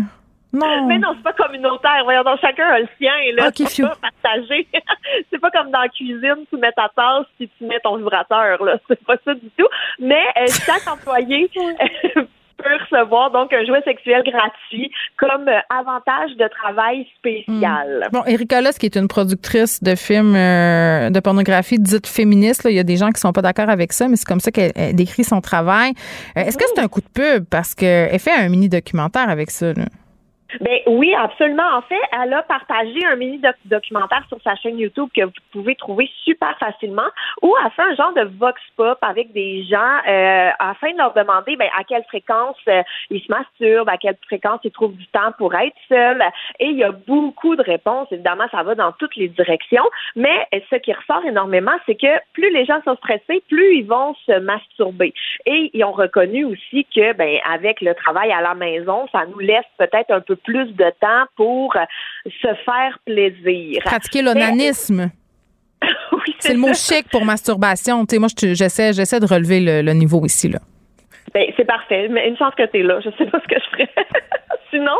Mais en fait, ce que je trouve intéressant, c'est la motivation derrière son documentaire. Parce que ce qu'elle souhaite faire avec tout ça, ben, c'est normaliser les conversations sur le sexe et sur la sexualité. Entre autres, quand on est des parents. Tu, le sais, là, toi, tu as une ado. T'as-tu parlé de sexe avec ton ado? Ben oui, mais je suis pas, c'est pas ma collègue de travail, mon, mon ado, là. Je pense que c'est correct de se garder une petite distance puis un, petit jardin secret avec ses collègues de travail. Je pense pas qu'ils ont besoin de savoir, là, euh, si je me masturbe quand puis pourquoi. Pour vrai. Je, je, oui, mais non, là. Ça, ça se passe dans le milieu de la porno, mais je veux dire, garage ça d'un bureau de comptable, là. Écoute, imagine, ben, ça marche pas, là. Ben non, je suis absolument d'accord que c'est pas une pratique, je crois personnellement, qui va se répandre et qui va rentrer dans les normes du travail. Là. Je pense pas qu'on Tu te rappelles euh, quand même qu'on avait dit pendant la pandémie au niveau du gouvernement qu'une pratique sexuelle sécuritaire c'était le glory hole. Donc on est vraiment, je, je pense que plus ça va, moins on est complexé de parler de sexualité. Merci, Gab. Salut. Bye bye.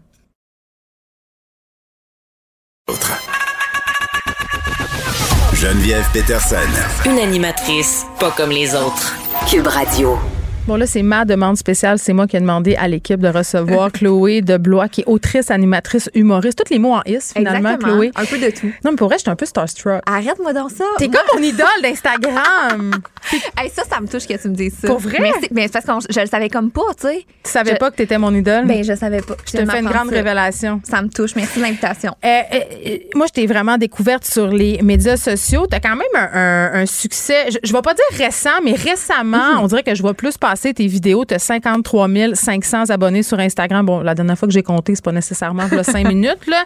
Euh, tu fais des, des vidéos euh, TikTok aussi, mais pour ceux qui, qui malheureusement, puis pour des raisons que vraiment je m'explique mal, ne te connaissent pas, euh, D'où tu sors? T'es-tu un humoriste? Hey, Parle-moi de toi. Alors, non, mais c'est une bonne question, en fait. parce que Apporte-nous du thé, là, quelque Ouais, chose. là, parce que là, on vit un moment quand même. C'est ça. Euh, bonne question. Je suis qui, dans le fond? Euh, je fais un peu de tout. Je suis multitask, OK? Fait que j'ai commencé à faire des vidéos humoristiques euh, sur Instagram euh, précisément il y a genre, euh, tu sais, 5-6 ans. Là. Ça, fait, ça fait quand même un petit bout. Mais, euh, genre, plus ça avançait, plus je trouvais ma niche vraiment plus dans l'humour, tu sais. Puis là, je te dirais que depuis, mettons, pandémie, c'est là que, que je me suis mis un peu de vivre, euh, de vivre de ce De cette ça, affaire-là? de ça, mais tu sais, des portes qui s'ouvrent à moi grâce à ça. Puis, euh, fait qu'humoriste, j'anime un peu, je fais des chroniques, euh, je suis. On t'a vu à la euh, semaine des 4 juillet. Oui, entre autres. tu t'amuses? Euh, Je m'amuse. Je fais, je fais mes niaiseries. Moi, dans le fond, dans tout ce que je fais, je fais mes petites niaiseries. J'aime ça. Je suis créatrice d'innocenterie, c'est le même que je me définis. fait que, Hey, moi aussi, je veux être ça. mais c'est full Une nice. créatrice d'innocenterie. Tu sais, de tout genre, là. Tu sais, Oui. on, on est dans tout. Mais, mais c'est ça, parce que pour les gens qui ont jamais entendu tes vidéos, puis je je veux pas faire euh, une comparaison avec Arnaud Soli, mais on dirait qu'en le faisant, je tenterais exactement d'en faire une. C'est quand même bon. C'est c'est quand même une bonne comparaison. Non, mais c'est parce que c'est de l'humour sur la vie, Mhm. tu sais, sur pas grand-chose. Entre autres, tu ris des filles. Ben, en fait, tu ris pas. Tu ris pas des filles qui ont des ongles, parce que j'en ai en ce moment, puis ils ont quatre pieds de Ils long. sont vraiment beaux, là. Je, je le sais, ils sont malades. Euh, ils, vont, ils vont avec mon micro, ils sont Oui. bleus d'ailleurs, si vous me suivez Vous sur Instagram. ça sur Insta, c'est quand euh, même. euh, Oui, mais, mais j'ai envie de dire, tu ris avec nous de nos paradoxes puis, puis de nos travers, puis, puis tu fait une, une vidéo justement sur les ongles. Je veux qu'on l'écoute pour que les gens un peu comprennent ce que tu fais. Ah, merci. Oui, euh, dans le fond, je vais prendre un petit, euh, un petit verre de vin orange pour aller avec mes, mes ongles. OK, check. J'ai j'ai mis du vernis. Ils sont comme... euh, tu me niaises. On peut-tu genre encore parler de mes ongles? joke, joke, joke. Euh, Excusez-moi, mais c'est ça. La chose qui est dommage ici, Chloé, Il y a c'est pas l'image, Ben, c'est parce qu'on ne voit pas, parce que ça fait partie vraiment euh, de- de- du personnage de jouer des gens, de, de- de nous jouer finalement, parce que c'est vrai que quand on a des nouveaux ongles, on veut, on veut les faire match, puis on veut les montrer absolument. Tellement. Raconte-moi d'où ça vient, d'où où tu prends tes idées Hey, pour faire des vidéos. Bonne euh, question. En fait, moi, m- les meilleures idées que j'ai, c'est le soir quand je suis euh, dans mon lit, je, je suis sur le bord de dormir, je sors mon cahier de notes, puis là, j'ai des tonnes d'idées de sketch, tu sais. Puis là, le moment où je suis comme merde, j'aurais plus jamais d'idées. Tu sais, comme c'est terminé, j'ai plus d'idées. Ben, le lendemain, je me réveille, puis j'ai d'autres idées. Mais le plus. euh, le, les choses de la vie de tous les jours, euh, je te dirais. Des, des fois, je fais des parodies euh, Mais de mettons ta films. mère. Ouais, ben tu sais mettons euh, euh, quand j'observe euh, c'est ça ma famille, les gens autour de moi, mon chum, tu sais ça euh, tu sais moi je suis en couple depuis euh, 11 ans là, tu sais pour euh, j'ai commencé à sortir avec mon chum à 17 ans. Mais Puis voyons, là, euh, pourquoi? Pa- Tu je l'as- tu l'as sais- pas laissé encore? Ben non, pas Ah. encore. Mais en tout cas, Ça s'en- ça s'en vient. C'est ça, ça s'en vient. Non. on t'aime, Marc. Mais euh, juste ça, c'est pour moi, c'est vraiment une source inépuisable euh, de situations humoristiques. Mais sinon, je fais aussi des parodies euh, de scènes de films mythiques, comme par exemple Harry Potter. Euh, je fais des sketchs avec des déguisements super cheap. Puis à travers ils sont ça, dégueulasses, sont dégueulasses. Là. Tu sais, moi, je suis spécialiste des dentiers faits avec genre des peanuts puis de la bubblegum. En tout cas, je ferai un tutoriel à un moment donné, peut-être. Vous irez voir ça. Puis tu t'attaques quand même aussi à, à des, à des vaches sacrées. Entre autres, tu niaises un peu Star Academy, les auditions de, Oui. de Star Academy. Ça, quand tu fais une chose comme ça, tu sais, y a-tu quand même un petit stress? Parce que tu, co- tu commences dans le milieu quand même. Ouais. là, on, peut, on peut dire ça. Tu dis-tu, oh mon Dieu, les gens de Star Academy, s'ils voient ça? Parce que si jamais tu voulais auditionner, on s'entend, tu viendrais de ruiner tes chances. Non, mais c'est ça. Mais en plus, euh, en plus, tout est fait avec amour. là. Tout est fait vraiment avec ul- ultra euh, beaucoup d'amour. Mais euh, justement, j'ai fait une vidéo que je parodie un peu, Grégory Charles, les commentaires qu'il disait, et ça a donné. Sur l'éducation? Euh, oui, Je sur. euh, ben, j'étais comme, euh, tu sais, j'imitais aussi euh, Lara Fabian, tu sais. Fait que là, je fais ce sketch-là, puis par hasard, une semaine plus tard, je rencontrais Grégory Charles Ah. par hasard. Fait que là, j'étais comme en passant, tu iras voir, je t'ai parodié. Ah, a t'avais pas peur? T'étais Non, pas, j'avais pas peur, je suis comme. Non, parce que moi, on, agace ceux qu'on s'aime, dans- ceux qu'on aime. Ceux qu'on aime, oui. Dans la vie, alors, non, c'est jamais, c'est jamais méchant, mais. Mais j'aime est-ce qu'il y a des gens, est-ce suis des, mais est-ce qu'il y a des gens qui l'ont déjà mal pris? Non, pas tant. Ben, c'est, c'est rare que je m'attaque à des personnes, euh, personnages précises, euh, personnages précis, mais euh, ben non là. Je- même là, recevoir des insultes pour moi c'est quand même rare que ça arrive, je te dirais, parce que c'est ça, c'est tellement anodin puis genre sans malice. Mais j'ai que l'impression qu'on peut là. pas taire. Ben là, t'es fine. Non, mais, c'est vrai. Mais, mais je serais stressée d'être ton amie. Comment ça? Ben, je le sais pas, tout d'un coup, tu m'imiterais. Tu Ah. Tu, te mettrais à faire des vidéos sur le fait que, je sais pas, moi, j'ai des longs ongles, euh, que, Ah ouais, mais moi en fait, c'est ça. J'imite les gens puis mon père en fait, des fois j'ai déjà fait une vidéo où j'imitais mon père. Puis là, il était tellement content là, il était Oh, pour tellement vrai? fier là, il montrait comme ça. un hommage? Ah, c'est un hommage, il, il montrait ça à tous ses amis. Fait que sache que si mettons on passe un souper ensemble, c'est sûr que moi je prends des notes là. Si mettons il y a quelque chose qui me prend là, je Mais on prends des notes. ça. Ben oui. Parce que les, les gens, euh, souvent, mes amis me disent, oh mon Dieu, mais là, si je te dis ça, ça va tout se ramasser dans un livre. Fait que Ah, genre ouais. un, un éthique quelconque? Tu T'es comme tu le vampire de l'entourage? Ah non, non, mais je pense que je vais jamais aller dans des situations précises, mais je, je, je parodie le- la société. Hein? Fait que euh, non, je pense que Dans les son gens. ensemble, est-ce qu'il y a des sujets Ah euh, non, auxquels- moi, c'est très léger. Tu sais, moi, je suis dans la légèreté et le divertissement, fait que je m'attaque pas nécessairement aux sujets chauds et euh, aux gros sujets chauds. Mais euh, c'est ça, c'est comme un choix que je fais sur ma plateforme de vraiment y aller dans le divertissement, dans les tout ce qui est léger et en humour. Mais j'ai tellement. Mais C'est ça qui fait du bien. Ouais, hein? C'est parce que les médias sociaux, c'est tellement rendu lourd. On Je dirait sais. que chaque publication Mhm. a un potentiel de dégénérescence, Chloé, tellement Full. grand, là.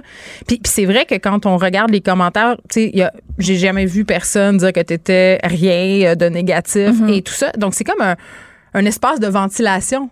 Ben c'est ça, puis il y a beaucoup de gens qui me disent ça justement que ça fait du bien, puis à un moment donné, tu sais surtout pendant la pandémie, tout tout explosait de partout là, puis c'est encore aujourd'hui, on va un se petit le moment plate, hein. C'était comme euh, c'était pas job là comme on dit. Fait qu'à un moment donné, je me suis comme remis en question sur ma place justement sur les réseaux sociaux, j'étais comme crime, est-ce que c'est correct là que je continue à Ah, la pression à- de ne pas avoir un message, mettons, de pas Oui. se prononcer. De pas me prononcer exactement. Puis euh, justement, je pense que au contraire, ça en prend un peu euh, des trucs pour ventiler. là. Toi, toi, euh, on dirait que je te crois pas. Euh, Chloé Deblois, quand tu me dis, j'ai- mais t'as jamais été tentée d'imiter, par exemple, les anti-vax? Parce qu'ils sont assez caricaturaux Mmh. quand même. Ben, T'as hey. pas tenté, tu sais, devant le- Tu sais, il était dans un spa à Ottawa quand même. là. C'est Il y pas avait que ça me tente pas. Tu sais, j'ai, tu des idées, tu sais, Tu mettons. fais je- tes choix. Mais c'est juste que, par exemple, tu sais, si on reparle encore de Arnaud, tu sais, on s'entend qu'il l'a fait un peu puis s'est fait ramasser. Est-ce que moi, ça me tente, tu sais? Mais ça a pas l'air de déranger. Ben, c'est ça, donné, ça ne dérange pas. Moi, on dirait que je pense que j'ai un petit peu de misère encore avec la critique. Puis. euh, T'as quel âge, là? J'ai 28 ans. OK. J'ai 28, mais. euh, À 30, ça finit, tu t'en fous. euh, C'est pas vrai? je commence déjà à m'en foutre plus, mais. mais non, je fais attention. On dirait que je veux pas provoquer pour provoquer, mais euh, je suis consciente qu'il y a des lignes à peut-être ne pas franchir pour. euh, Ben oui, on peut la éviter ça. franchir. là, Mais la on peut, ligne, mais il faut, faut, faut vivre avec les conséquences. exactement. On va dire Exact. ça de même. Moi, le numéro de la police est jamais loin. Au cas, on sait jamais. Je sors d'ici avec un gilet par balle, mais c'est c'est bien correct. C'est la base, là, Oui, la c'est ça. Ben, juste la vie normale des personnalités publiques féminines. L'assiduité, moi, c'est toujours quelque chose qui m'a fasciné Mhm. chez les producteurs de contenu parce qu'on a souvent l'impression, puis je pense que c'est une idée quand même qui commence à changer, là, que les gens qui sont sur Instagram, qui sont connus par rapport à Instagram, ben, c'est facile. Mhm. Tu sais, là, ils font des petites vidéos, ils se prennent en photo. Euh, mais être assidu, poster des vidéos sur une base presque quotidienne, là, une fréquence régulière, c'est- très difficile. Ouais. Parlons un peu du travail. Du travail Que ça- derrière ça. Ouais. Ben, en fait, c'est que moi, je me considère pas tant comme créatrice de contenu. C'est pas, on, on dirait que. Mais t'en crées du contenu J'en sur les crée, médias j'en sociaux. crée du contenu parce que moi, à la base, quand j'ai commencé à faire ça, c'était pour m'ouvrir des portes pour euh, l'écriture, pour l'humour, pour le acting. Fait que, tu sais, je faisais ça pas en. Toi, tu veux tout faire, là. T'es la Grégory Charles. Ben, je euh, pense du- que, du- je pense que oui. Je pense que je suis Rien de moins. Rien de moins. Puis euh, c'est pour ça que je ressens pas nécessairement la pression. Puis au contraire, plus je plus je- j'y vais avec la spontanéité sans que je sois. Il faut pas que je sois organisée là, là-dedans. Là. Je vais avec l'inspiration du moment.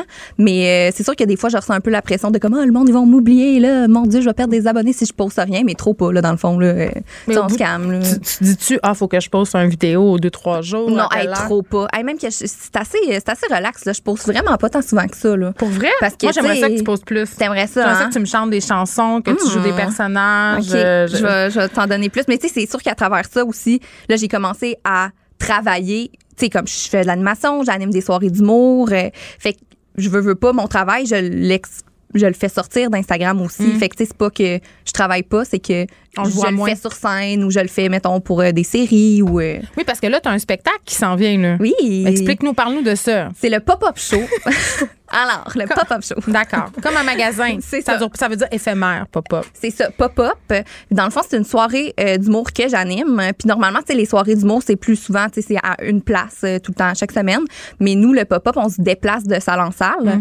Puis euh, il y a quatre humoristes invités à chaque fois, sont pas annoncés d'avance. Puis c'est comme un petit peu euh, comme plus funky qu'une soirée d'humour traditionnelle de bar. Mettons, tu sais, euh, ça finit souvent que je fais du petit karaoké ou que je fais une petite danse. Puis c'est drôle. Là, tu me fais penser, parce que hier, on a une chicane. euh, avec Léa Streliski et Mathieu Cyr. Ah euh, qui ouais? s- suivent après. Ouais, J'ai je- pas suivi- C'était vraiment crunchy. Non, c'est parce qu'on a parlé euh, du milieu de l'humour. Est-ce oui. que c'était un boys club ou pas? Mhm. Puis là, Léa disait, hey, dans les bars pour les filles, c'est vraiment tough, c'est de la merde, nanana. Puis là, Mathieu disait que c'était putain vrai. Toi, ton opinion là-dessus? Ben, en fait, peut-être que mon opinion va être biaisée. Ben, pas biaisée, mais c'est que moi, c'est très récent là, que je fais de la scène puis Ben, que je fais ça, en de l'humour, là. 2022, C'est- donc. C'est depuis. Ça fait un an, en fait, là, quasiment jour, jour pour jour. Fait que j'ai l'impression que depuis un an, bon, il y a beaucoup de choses qui ont changé. Mhm. Euh, J'étais pas là avant. Moi, ça se passe super bien dans les loges. C'est sûr que c'est rare en Maudine que je suis, qu'on est plus que deux filles dans la loge, là. Tu sais, c'est. Mais au niveau de la rare. clientèle de bar et tout ça, les, les gens, est-ce qu'ils écoutent? Euh, le- le, Euh, public s'est habitué à entendre l'humour aussi oui. dans les bars. Oui, puis je pense que ce que tu sais sans, sans prétention, moi le pop-up show, j'amène comme une autre crowd. Tu sais, c'est plus une, euh, un public qui arrive d'internet qui me connaissent d'internet puis Wow. qui sont pas habitués d'aller euh, puis je les adore en passant. Est-ce qu'ils sont majeurs? Ah oui, ah, c'est ah, c'est digital influent. Hein. Mais euh, non, c'est ça, c'est vraiment un autre public que, que j'amène. Puis là, ils sont là pour écouter. Puis même que les humoristes qui viennent sont comme, ah, c'est ton public est vraiment hot. Parce que c'est ça, c'est pas des gens qui sont nécessairement habitués de venir dans des soirées d'humour. Donc, il y a de l'espoir, c'est ce que tu nous Oui, dis. ouais, ben moi, en, en fait, là, ma, mon expérience est super positive à date. Là, je vais toucher du. Mais ça fait du bien d'entendre ça. Pour vrai, ça, ça se passe bien pour moi. Puis euh, c'est sûr que, ben, comme girl power, là, genre, euh, allez les filles euh, en humour, lancez-vous si ça vous tente parce que c'est ça. J'aime ça, euh, me retrouver avec des filles dans des loges. Et j'aime les, j'aime aussi les, les gars. là. je vous aime, là, mes amis humoristes boys. Là, mais euh, C'est ça. bienvenue à tous. C'est bienvenue à tous, en fait. C'est quoi ton plus grand rêve de carrière? Ah, mon Dieu. Est-ce que est-ce que c'est Ouais. prendre ma place? Euh, ça? ben là, non, quand même, je vais quand même te laisser ta place, là, parce que, tu Même ça qu'il me reste juste cinq jours. là. Ben oui, je le sais. Imagine, dans le fond, on profite de ce moment pour Je te, vous fais, je annoncer. te fais venir ici. euh, c'est un peu une entrevue. Mon Tu rêve. t'es apporté là. ton CV, right? Oui, oui, toujours. Mais euh, mettons, mon rêve ultime, c'est euh, de faire le bye-bye. Genre, euh, d'être dans le cast du bye-bye. Parce que Parce ça, que tu harcèles Simon-Olivier Fecteau. Genre, ben, tu tu envoies ça sans, sans arrêt des Ça textes? va commencer là bientôt. Là, genre, J'ai son numéro de téléphone. OK, je te bon, le donnerai. euh, on- Parfait. Je vais te Mais après. bye bye parce que c'est comme le mélange de tout ce que j'aime faire, de faire des personnages, faire du sketch, puis euh, c'est mon rêve. C'est vraiment pour vrai là, je te jure, là, on s'en reparle là, mettons là, dans cinq ans là, peut-être que c'est mon rêve. Je vais, Peut-être que ça je va vais se t'écrire une lettre de Oh. recommandation. Pop-up show, ça va se déplacer cet été de ville en ville. Donc. Trois-Rivières, 14, 28 juin, Montréal, 21 juin. Tu vois, j'ai tout fait ça pour Wow, toi. t'es full bonne. Je là, sais, je te, facilite full la Mais vie. il y a plein de dates, là, on s'en va partout. Lévis, Québec, C'est ça, Sherbrooke. ben, c'est ça, t'es- c'est-tu tout par cœur, hey, J'étais pas toutes par Ben, cœur. c'est. Là, mais Tu vas à Terrebonne aussi en passant. Terrebonne, Longueuil deux fois. Longueuil deux fois, Exactement. Montréal, au terminal. Non, mais euh, allez voir euh, sur mon Instagram ou sur la Tu page vas au du Pop-Up terminal? Show. Oui. Ça y est, c'est à côté de chez nous. Ben C'est là, c'est sûr. C'est sûr Je te fais un hommage chanté, imagine. Je veux vraiment être backstage. OK, parfait, super. Bon, mais c'est un, un projet qui va voir le jour. Bon, Chloé Donc, Deblois. euh, Pop-Up Show, tout le monde, c'est vraiment une belle soirée, le fun. Moi, j'invite tout le monde à te découvrir partout où tu es. T'es fine. Merci beaucoup. Merci de l'invitation. Je m'en vais que je tousse, alors je n'ai plus de doute. Je paranoïe encore. Est-ce la Covid ou la grippe? Est-ce les allergies ou le scorbut? Je me dis que le rhume existe encore.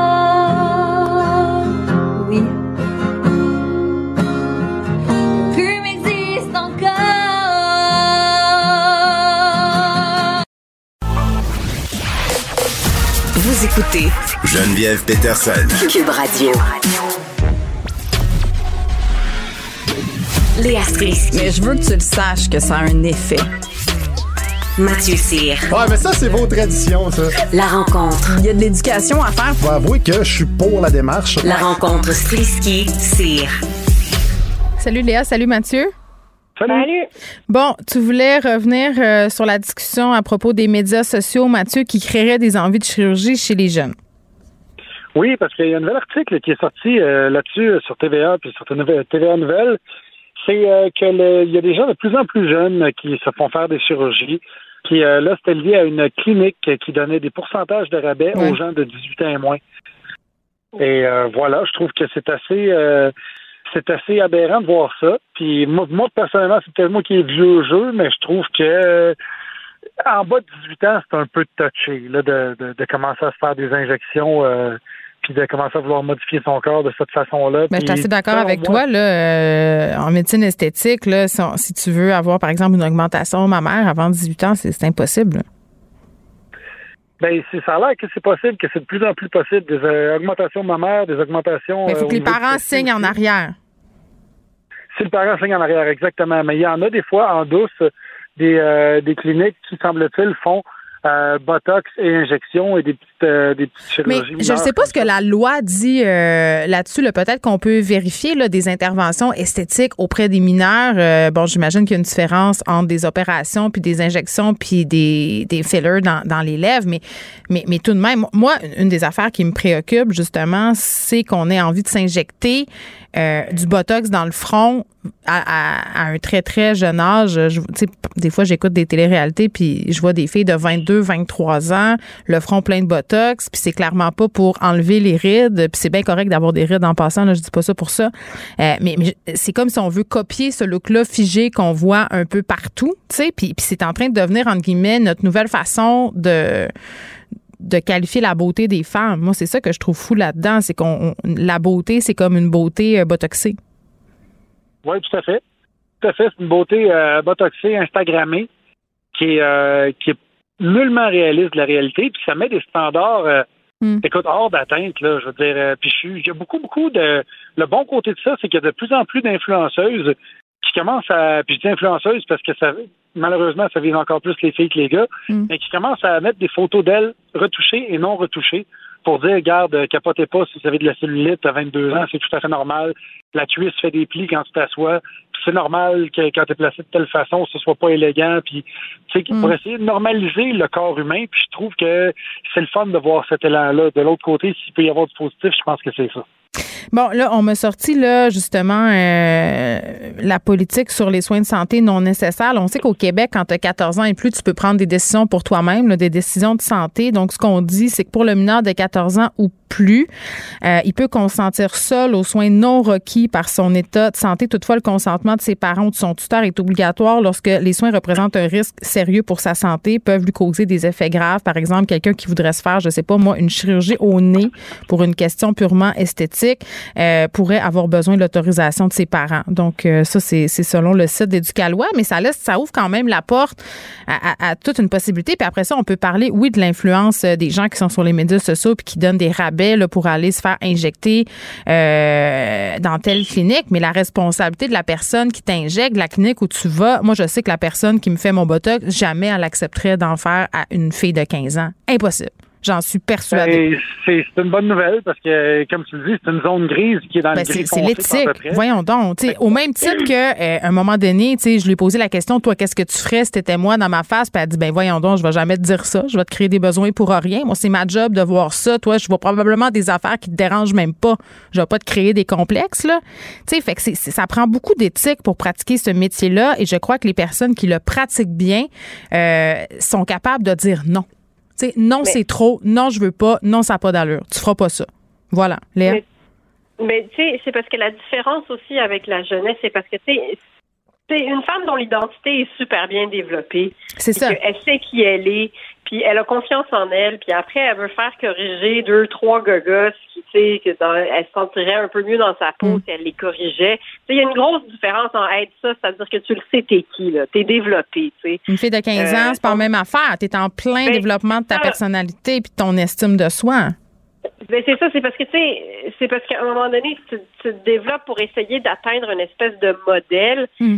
Si, si tu es bien ancré dans ton identité, là, je veux dire, on pourra pas essayer de t'imposer un modèle qui est pas toi, parce que tu le sais t'es qui, tu sais. Mhm. Mais ça, c'est long hein, dans la vie avant d'a- d'a- d'avoir cette confiance en soi. Et puis on a encore de la misère, Léa, à vous, là. Tu sais, c'est quand même Ben oui, difficile. Tu sais, parlons des filtres, par exemple, sur Instagram. Moi, des fois, j'aime ça m'amuser avec ça, mais je suis capable de poster une photo de moi où il n'y a pas de filtre sur ma peau. Mais il y, a- il y a bien des jeunes filles qui sont plus capables de se voir, entre guillemets, de, normalement, là, c'est-à-dire sans fil. Puis le moindre euh, relief sur la peau est considéré comme euh, quelque chose qui est disgracieux, là. Ben, Ben, oui, puis. Mathieu il disait bien, c'est c'est qu'il n'y a pas de réalisme, tu sais, c'est parce que si t'es Oui, c'est comme on est toute une bande dessinée. C'est ça. Non, mais, mais c'est ça, mais c'est, aussi parce que si tu es, dans cette espèce de quête d'une perfection qui est basée sur quelque chose qui est fait avec un ordinateur ou sur des photos qui ont été largement photoshopées, c'est sûr que tu vas être malheureux toute ta vie. Puis si en plus tu le sais pas, t'es qui, puis que tu essayes de, de- d'atteindre cette espèce de, de standard qui est à la base pas réaliste, ou bien que tu Mhm. suis des vedettes qui ont des milliers et des milliers et des milliers de dollars à investir. Puis donc, c'est le travail de s'entraîner et puis d'avoir l'air de ça aussi. Ben, Ils ont des moyens à leur disposition, tu sais, dont nous, pauvres moldus, là, on dispose pas. Et du temps. Mais c'est ça, c'est une job, c'est vrai, Mathieu. Ah! Fait que, tu sais, Ben, c'est, Vas-y, Mathieu. ouais. Ben, moi, je suis content de. Ben, je suis content. En fait, euh, on vieillit tous, mais je suis content quand même d'avoir vécu ma jeunesse dans une époque où est-ce qu'il n'y avait pas cette pression-là. Hmm. Où est-ce que, parce que je regarde euh, mes enfants qui ont, qui ont 6 et 9 ans vont arriver carrément là-dedans. Bientôt, ça va être le combien j'ai de likes, euh, je suis le plus cool de l'école. Mais on va, euh, en- on va peut-être en être revenu quand tes enfants vont être ados. là. J'ai l'impression qu'on assiste un peu à un retour du balancier sur, sur ces effets-là. Non? Ben, je, je le souhaite. Ben, pour les adultes, oui, mais je pense que ça va être plus long pour les enfants parce qu'il y a vraiment, il y a vraiment une glorification de, des- des- des- influenceurs, influenceuses. Et euh, je trouve juste que des fois, quand on parle de producteurs de contenu, le contenu est facile, euh, puis ça fait en sorte que c'est- ça y va plus sur l'emballage que sur ce qui est dans le contenu. Et, Ouais. et ça, Puis- ben, ça va affecter une génération complète. On évacue complètement au- au- euh, aussi le fait que ces filles-là, souvent, euh, l'un des moyens d'avoir accès pour un prix moindre ou, ou gratuitement à ces interventions-là, c'est d'en parler sur leurs médias sociaux. Donc, tu sais, c'est une industrie, puis c'est un véhicule publicitaire. Donc, ça aussi, Mais- je pense qu'il faut, faut en discuter là, avec nos enfants. Léa? Mais, mais moi, je trouve que cette pression existait quand même. Tu sais, moi, j'estime que pendant que, que je- à l'adolescence puis dans Mm. la jeune vingtaine, moi, je ressentais quand même la pression que je me mettais euh, de correspondre à une certaine image. Tu sais, Mm. puis je me souviens ben, tu sais, que je devant, libérée? devant le miroir. Hein? À quel âge À quel âge je me suis libérée?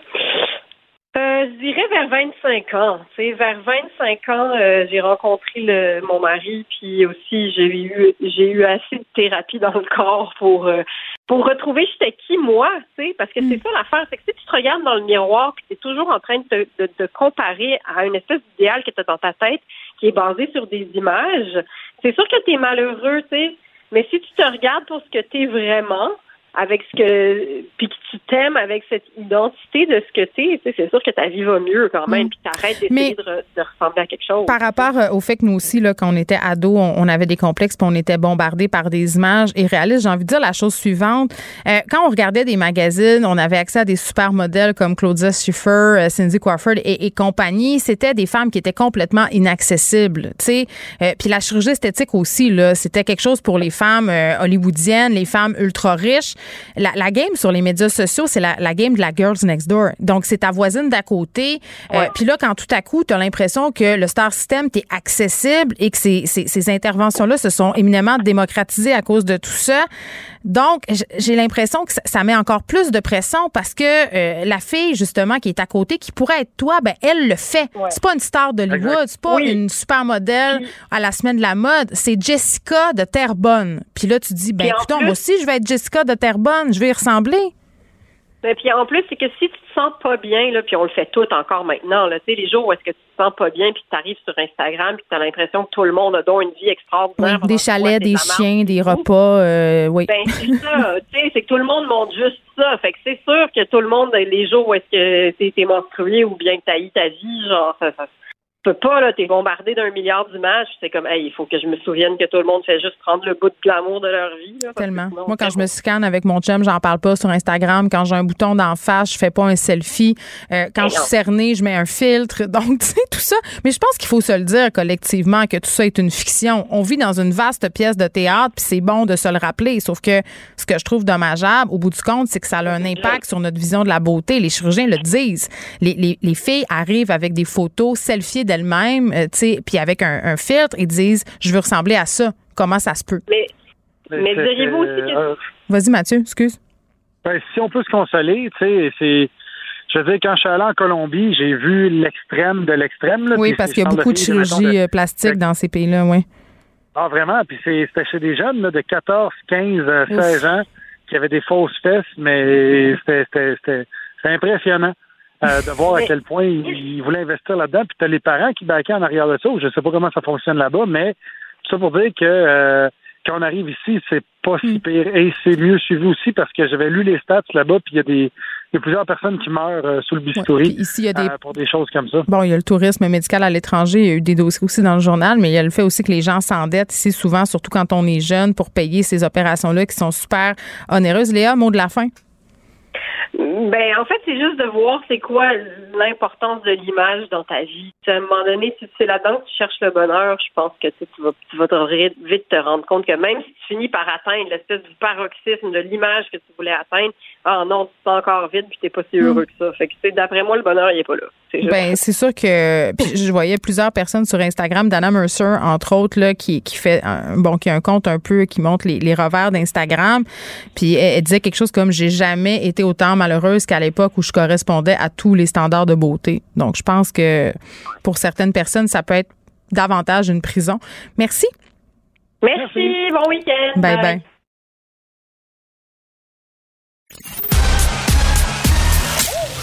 Geneviève Peterson. Elle réécrit le scénario de l'actualité tous les jours. Vous écoutez Geneviève Peterson. Cube Radio. Culture et société. C'est vendredi et vous savez ce qui se passe le vendredi. On écoute de la musique avec Anaïs Gertin-Lacroix. Salut! Hello, hello! Bon, tu nous arrives avec tes suggestions musicales de la semaine. Et là, c'était le début des Franco hier et on débute avec un artiste qui y sera lundi. Exactement. Émile Blodeau qui sera sur scène lundi 13 juin 21h, les gros euh, shows gratuits qu'on aime tant. À ne pas manquer ce dimanche là, Geneviève, pour tous les fans de Karim Ouellet, c'est ce dimanche dans le gros spectacle Bye Bye Bye Karim avec Sarah May entre autres et plusieurs euh, amis de Karim Ouellet qui vont euh, lui rendre hommage. Donc tu sais, je voulais le dire là, ça fait partie des gros shows, je pense, Oui. l'édition euh, des Franco. Donc là, je te fais entendre, c'est Émile Bilodeau avec Scott Pien euh, Picard, la chanson qui se nomme Chemeno Panano, qui veut dire on est chanceux en nous. Alors je te la fais entendre, ma chère. Il y a des milliers, dis-nous, prêts à chiller un peu partout. À soir, le grand Scott Yann Picard va nous chanter des histoires sur son territoire. Chimeno Bonano, il fait beau pis c'est calme. À Magno Tenam.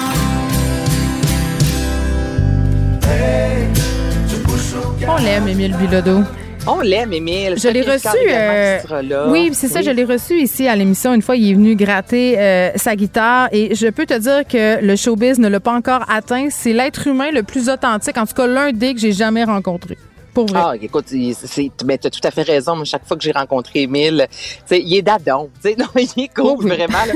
Non, mais. T'as l'impression de jaser avec ton cousin. Pour vrai, c'est Mais ça. comme euh, Yannick, là, justement, de euh, Canada's Got Talent, je, je lui ai Oui. parlé de toi d'ailleurs, parce que j'étais avec elle la semaine dernière à Salut Bonjour, puis je disais, ah, mais Geneviève Peterson, elle me parlait de toi, justement, disant à quel point que, euh, tu sais, tout le monde te connaît, notamment dans le, au coin de Lac-Saint-Jean. C'est ça, c'est des vrais de vrais. Tu vois, qui ont le cœur à la bonne place, là. Tu comprends? C'est, c'est ça. Il y a des artistes comme ça qui rien leur monte à la tête puis qui restent tout aussi euh, grounded. Donc, Émile Blodeau, je l'aime à mettre à l'agenda lundi. Très bien. Euh, gros show gratuit. J'ai pris ma note. Friends? Oui. Oui que euh, on va voir au jazz cette fois-ci. Donc, ce sera pas au Franco, mais quand même, cet été, on pourra les voir à l'extérieur dans les gros shows. Donc, la formation a lancé, euh, Geneviève, euh, l'album Aqua Extendo. Donc, euh, ça suit là, un EP paru en 2021, le EP Agua. Et là, je te fais entendre que Honda, là, le soleil, moi, je suis à Saint-Bruno. Il fait-tu beau à Montréal? Mm, Ben là, moi, je te dirais que je suis dans le studio de radio, Ouais, donc il pourrait avoir un bien. hiver nucléaire, puis j'en serais pas consciente. On me dit que oui, on me dit que le soleil est bien au rendez-vous. Bon, ben, ça fit avec la toune, écoute ça. Croire pour le voir hier. que onda tú, señora, que onda tú, tú de verdad, que onda tú, perfumé, que onda OK. Sens-tu la margarita pas loin? Hmm, je ne pas Le limbo? Margarita. Ouais, euh, le limbo peut-être plus. Faudrait que je prenne une coupe d'A- d'Advil Liquigel, j'ai le dos barré. Ou pour pas me barrer le dos, c'est ça. Mais voyons, tu t'entraînes, t'es pas souple. Et là là, si tu savais. Non, euh, moi puis un, un Robert, euh, c'est ça fait deux. Je te dirais ça de même. Ah ouais, hein, comme dirait Benoît, ça craque. OK, j'adore. Ah, ça fait plus que craquer, ça casse. Ça casse. Oui. Mais écoute, pour te détendre, là, je te fais entendre la formation Saratoga qui euh, arrive avec un nouvel album qui se nomme Forest. C'est Michel-Olivier Gas. Pour les tripeux de Vincent Vallière, là, euh, dans plusieurs de ses, sens- de ses chansons, il parle de gas. Ben, c'est ce gas-là qui fait partie de la formation Saratoga avec euh, Chantal Archambault. D'Anthologie 3, Vieux arbres. Donc, tu pourras t'étirer là-dessus pour euh, te détendre. Écoute ça.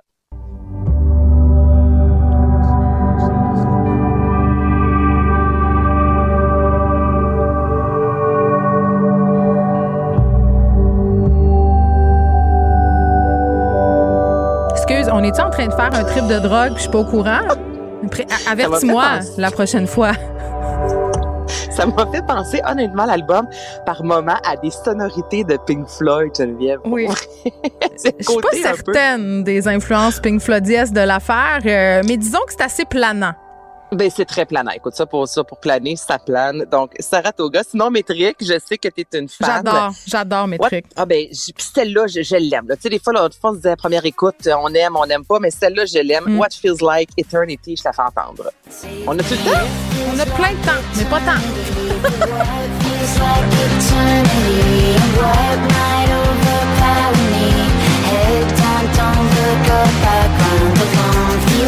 La grande désinvolture, j'aime ça.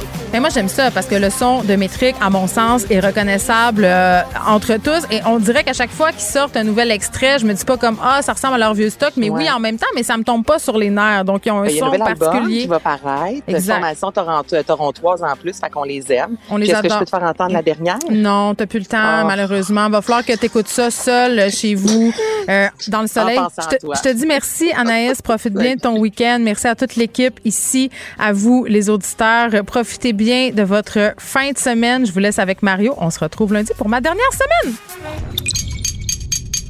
Cube Radio.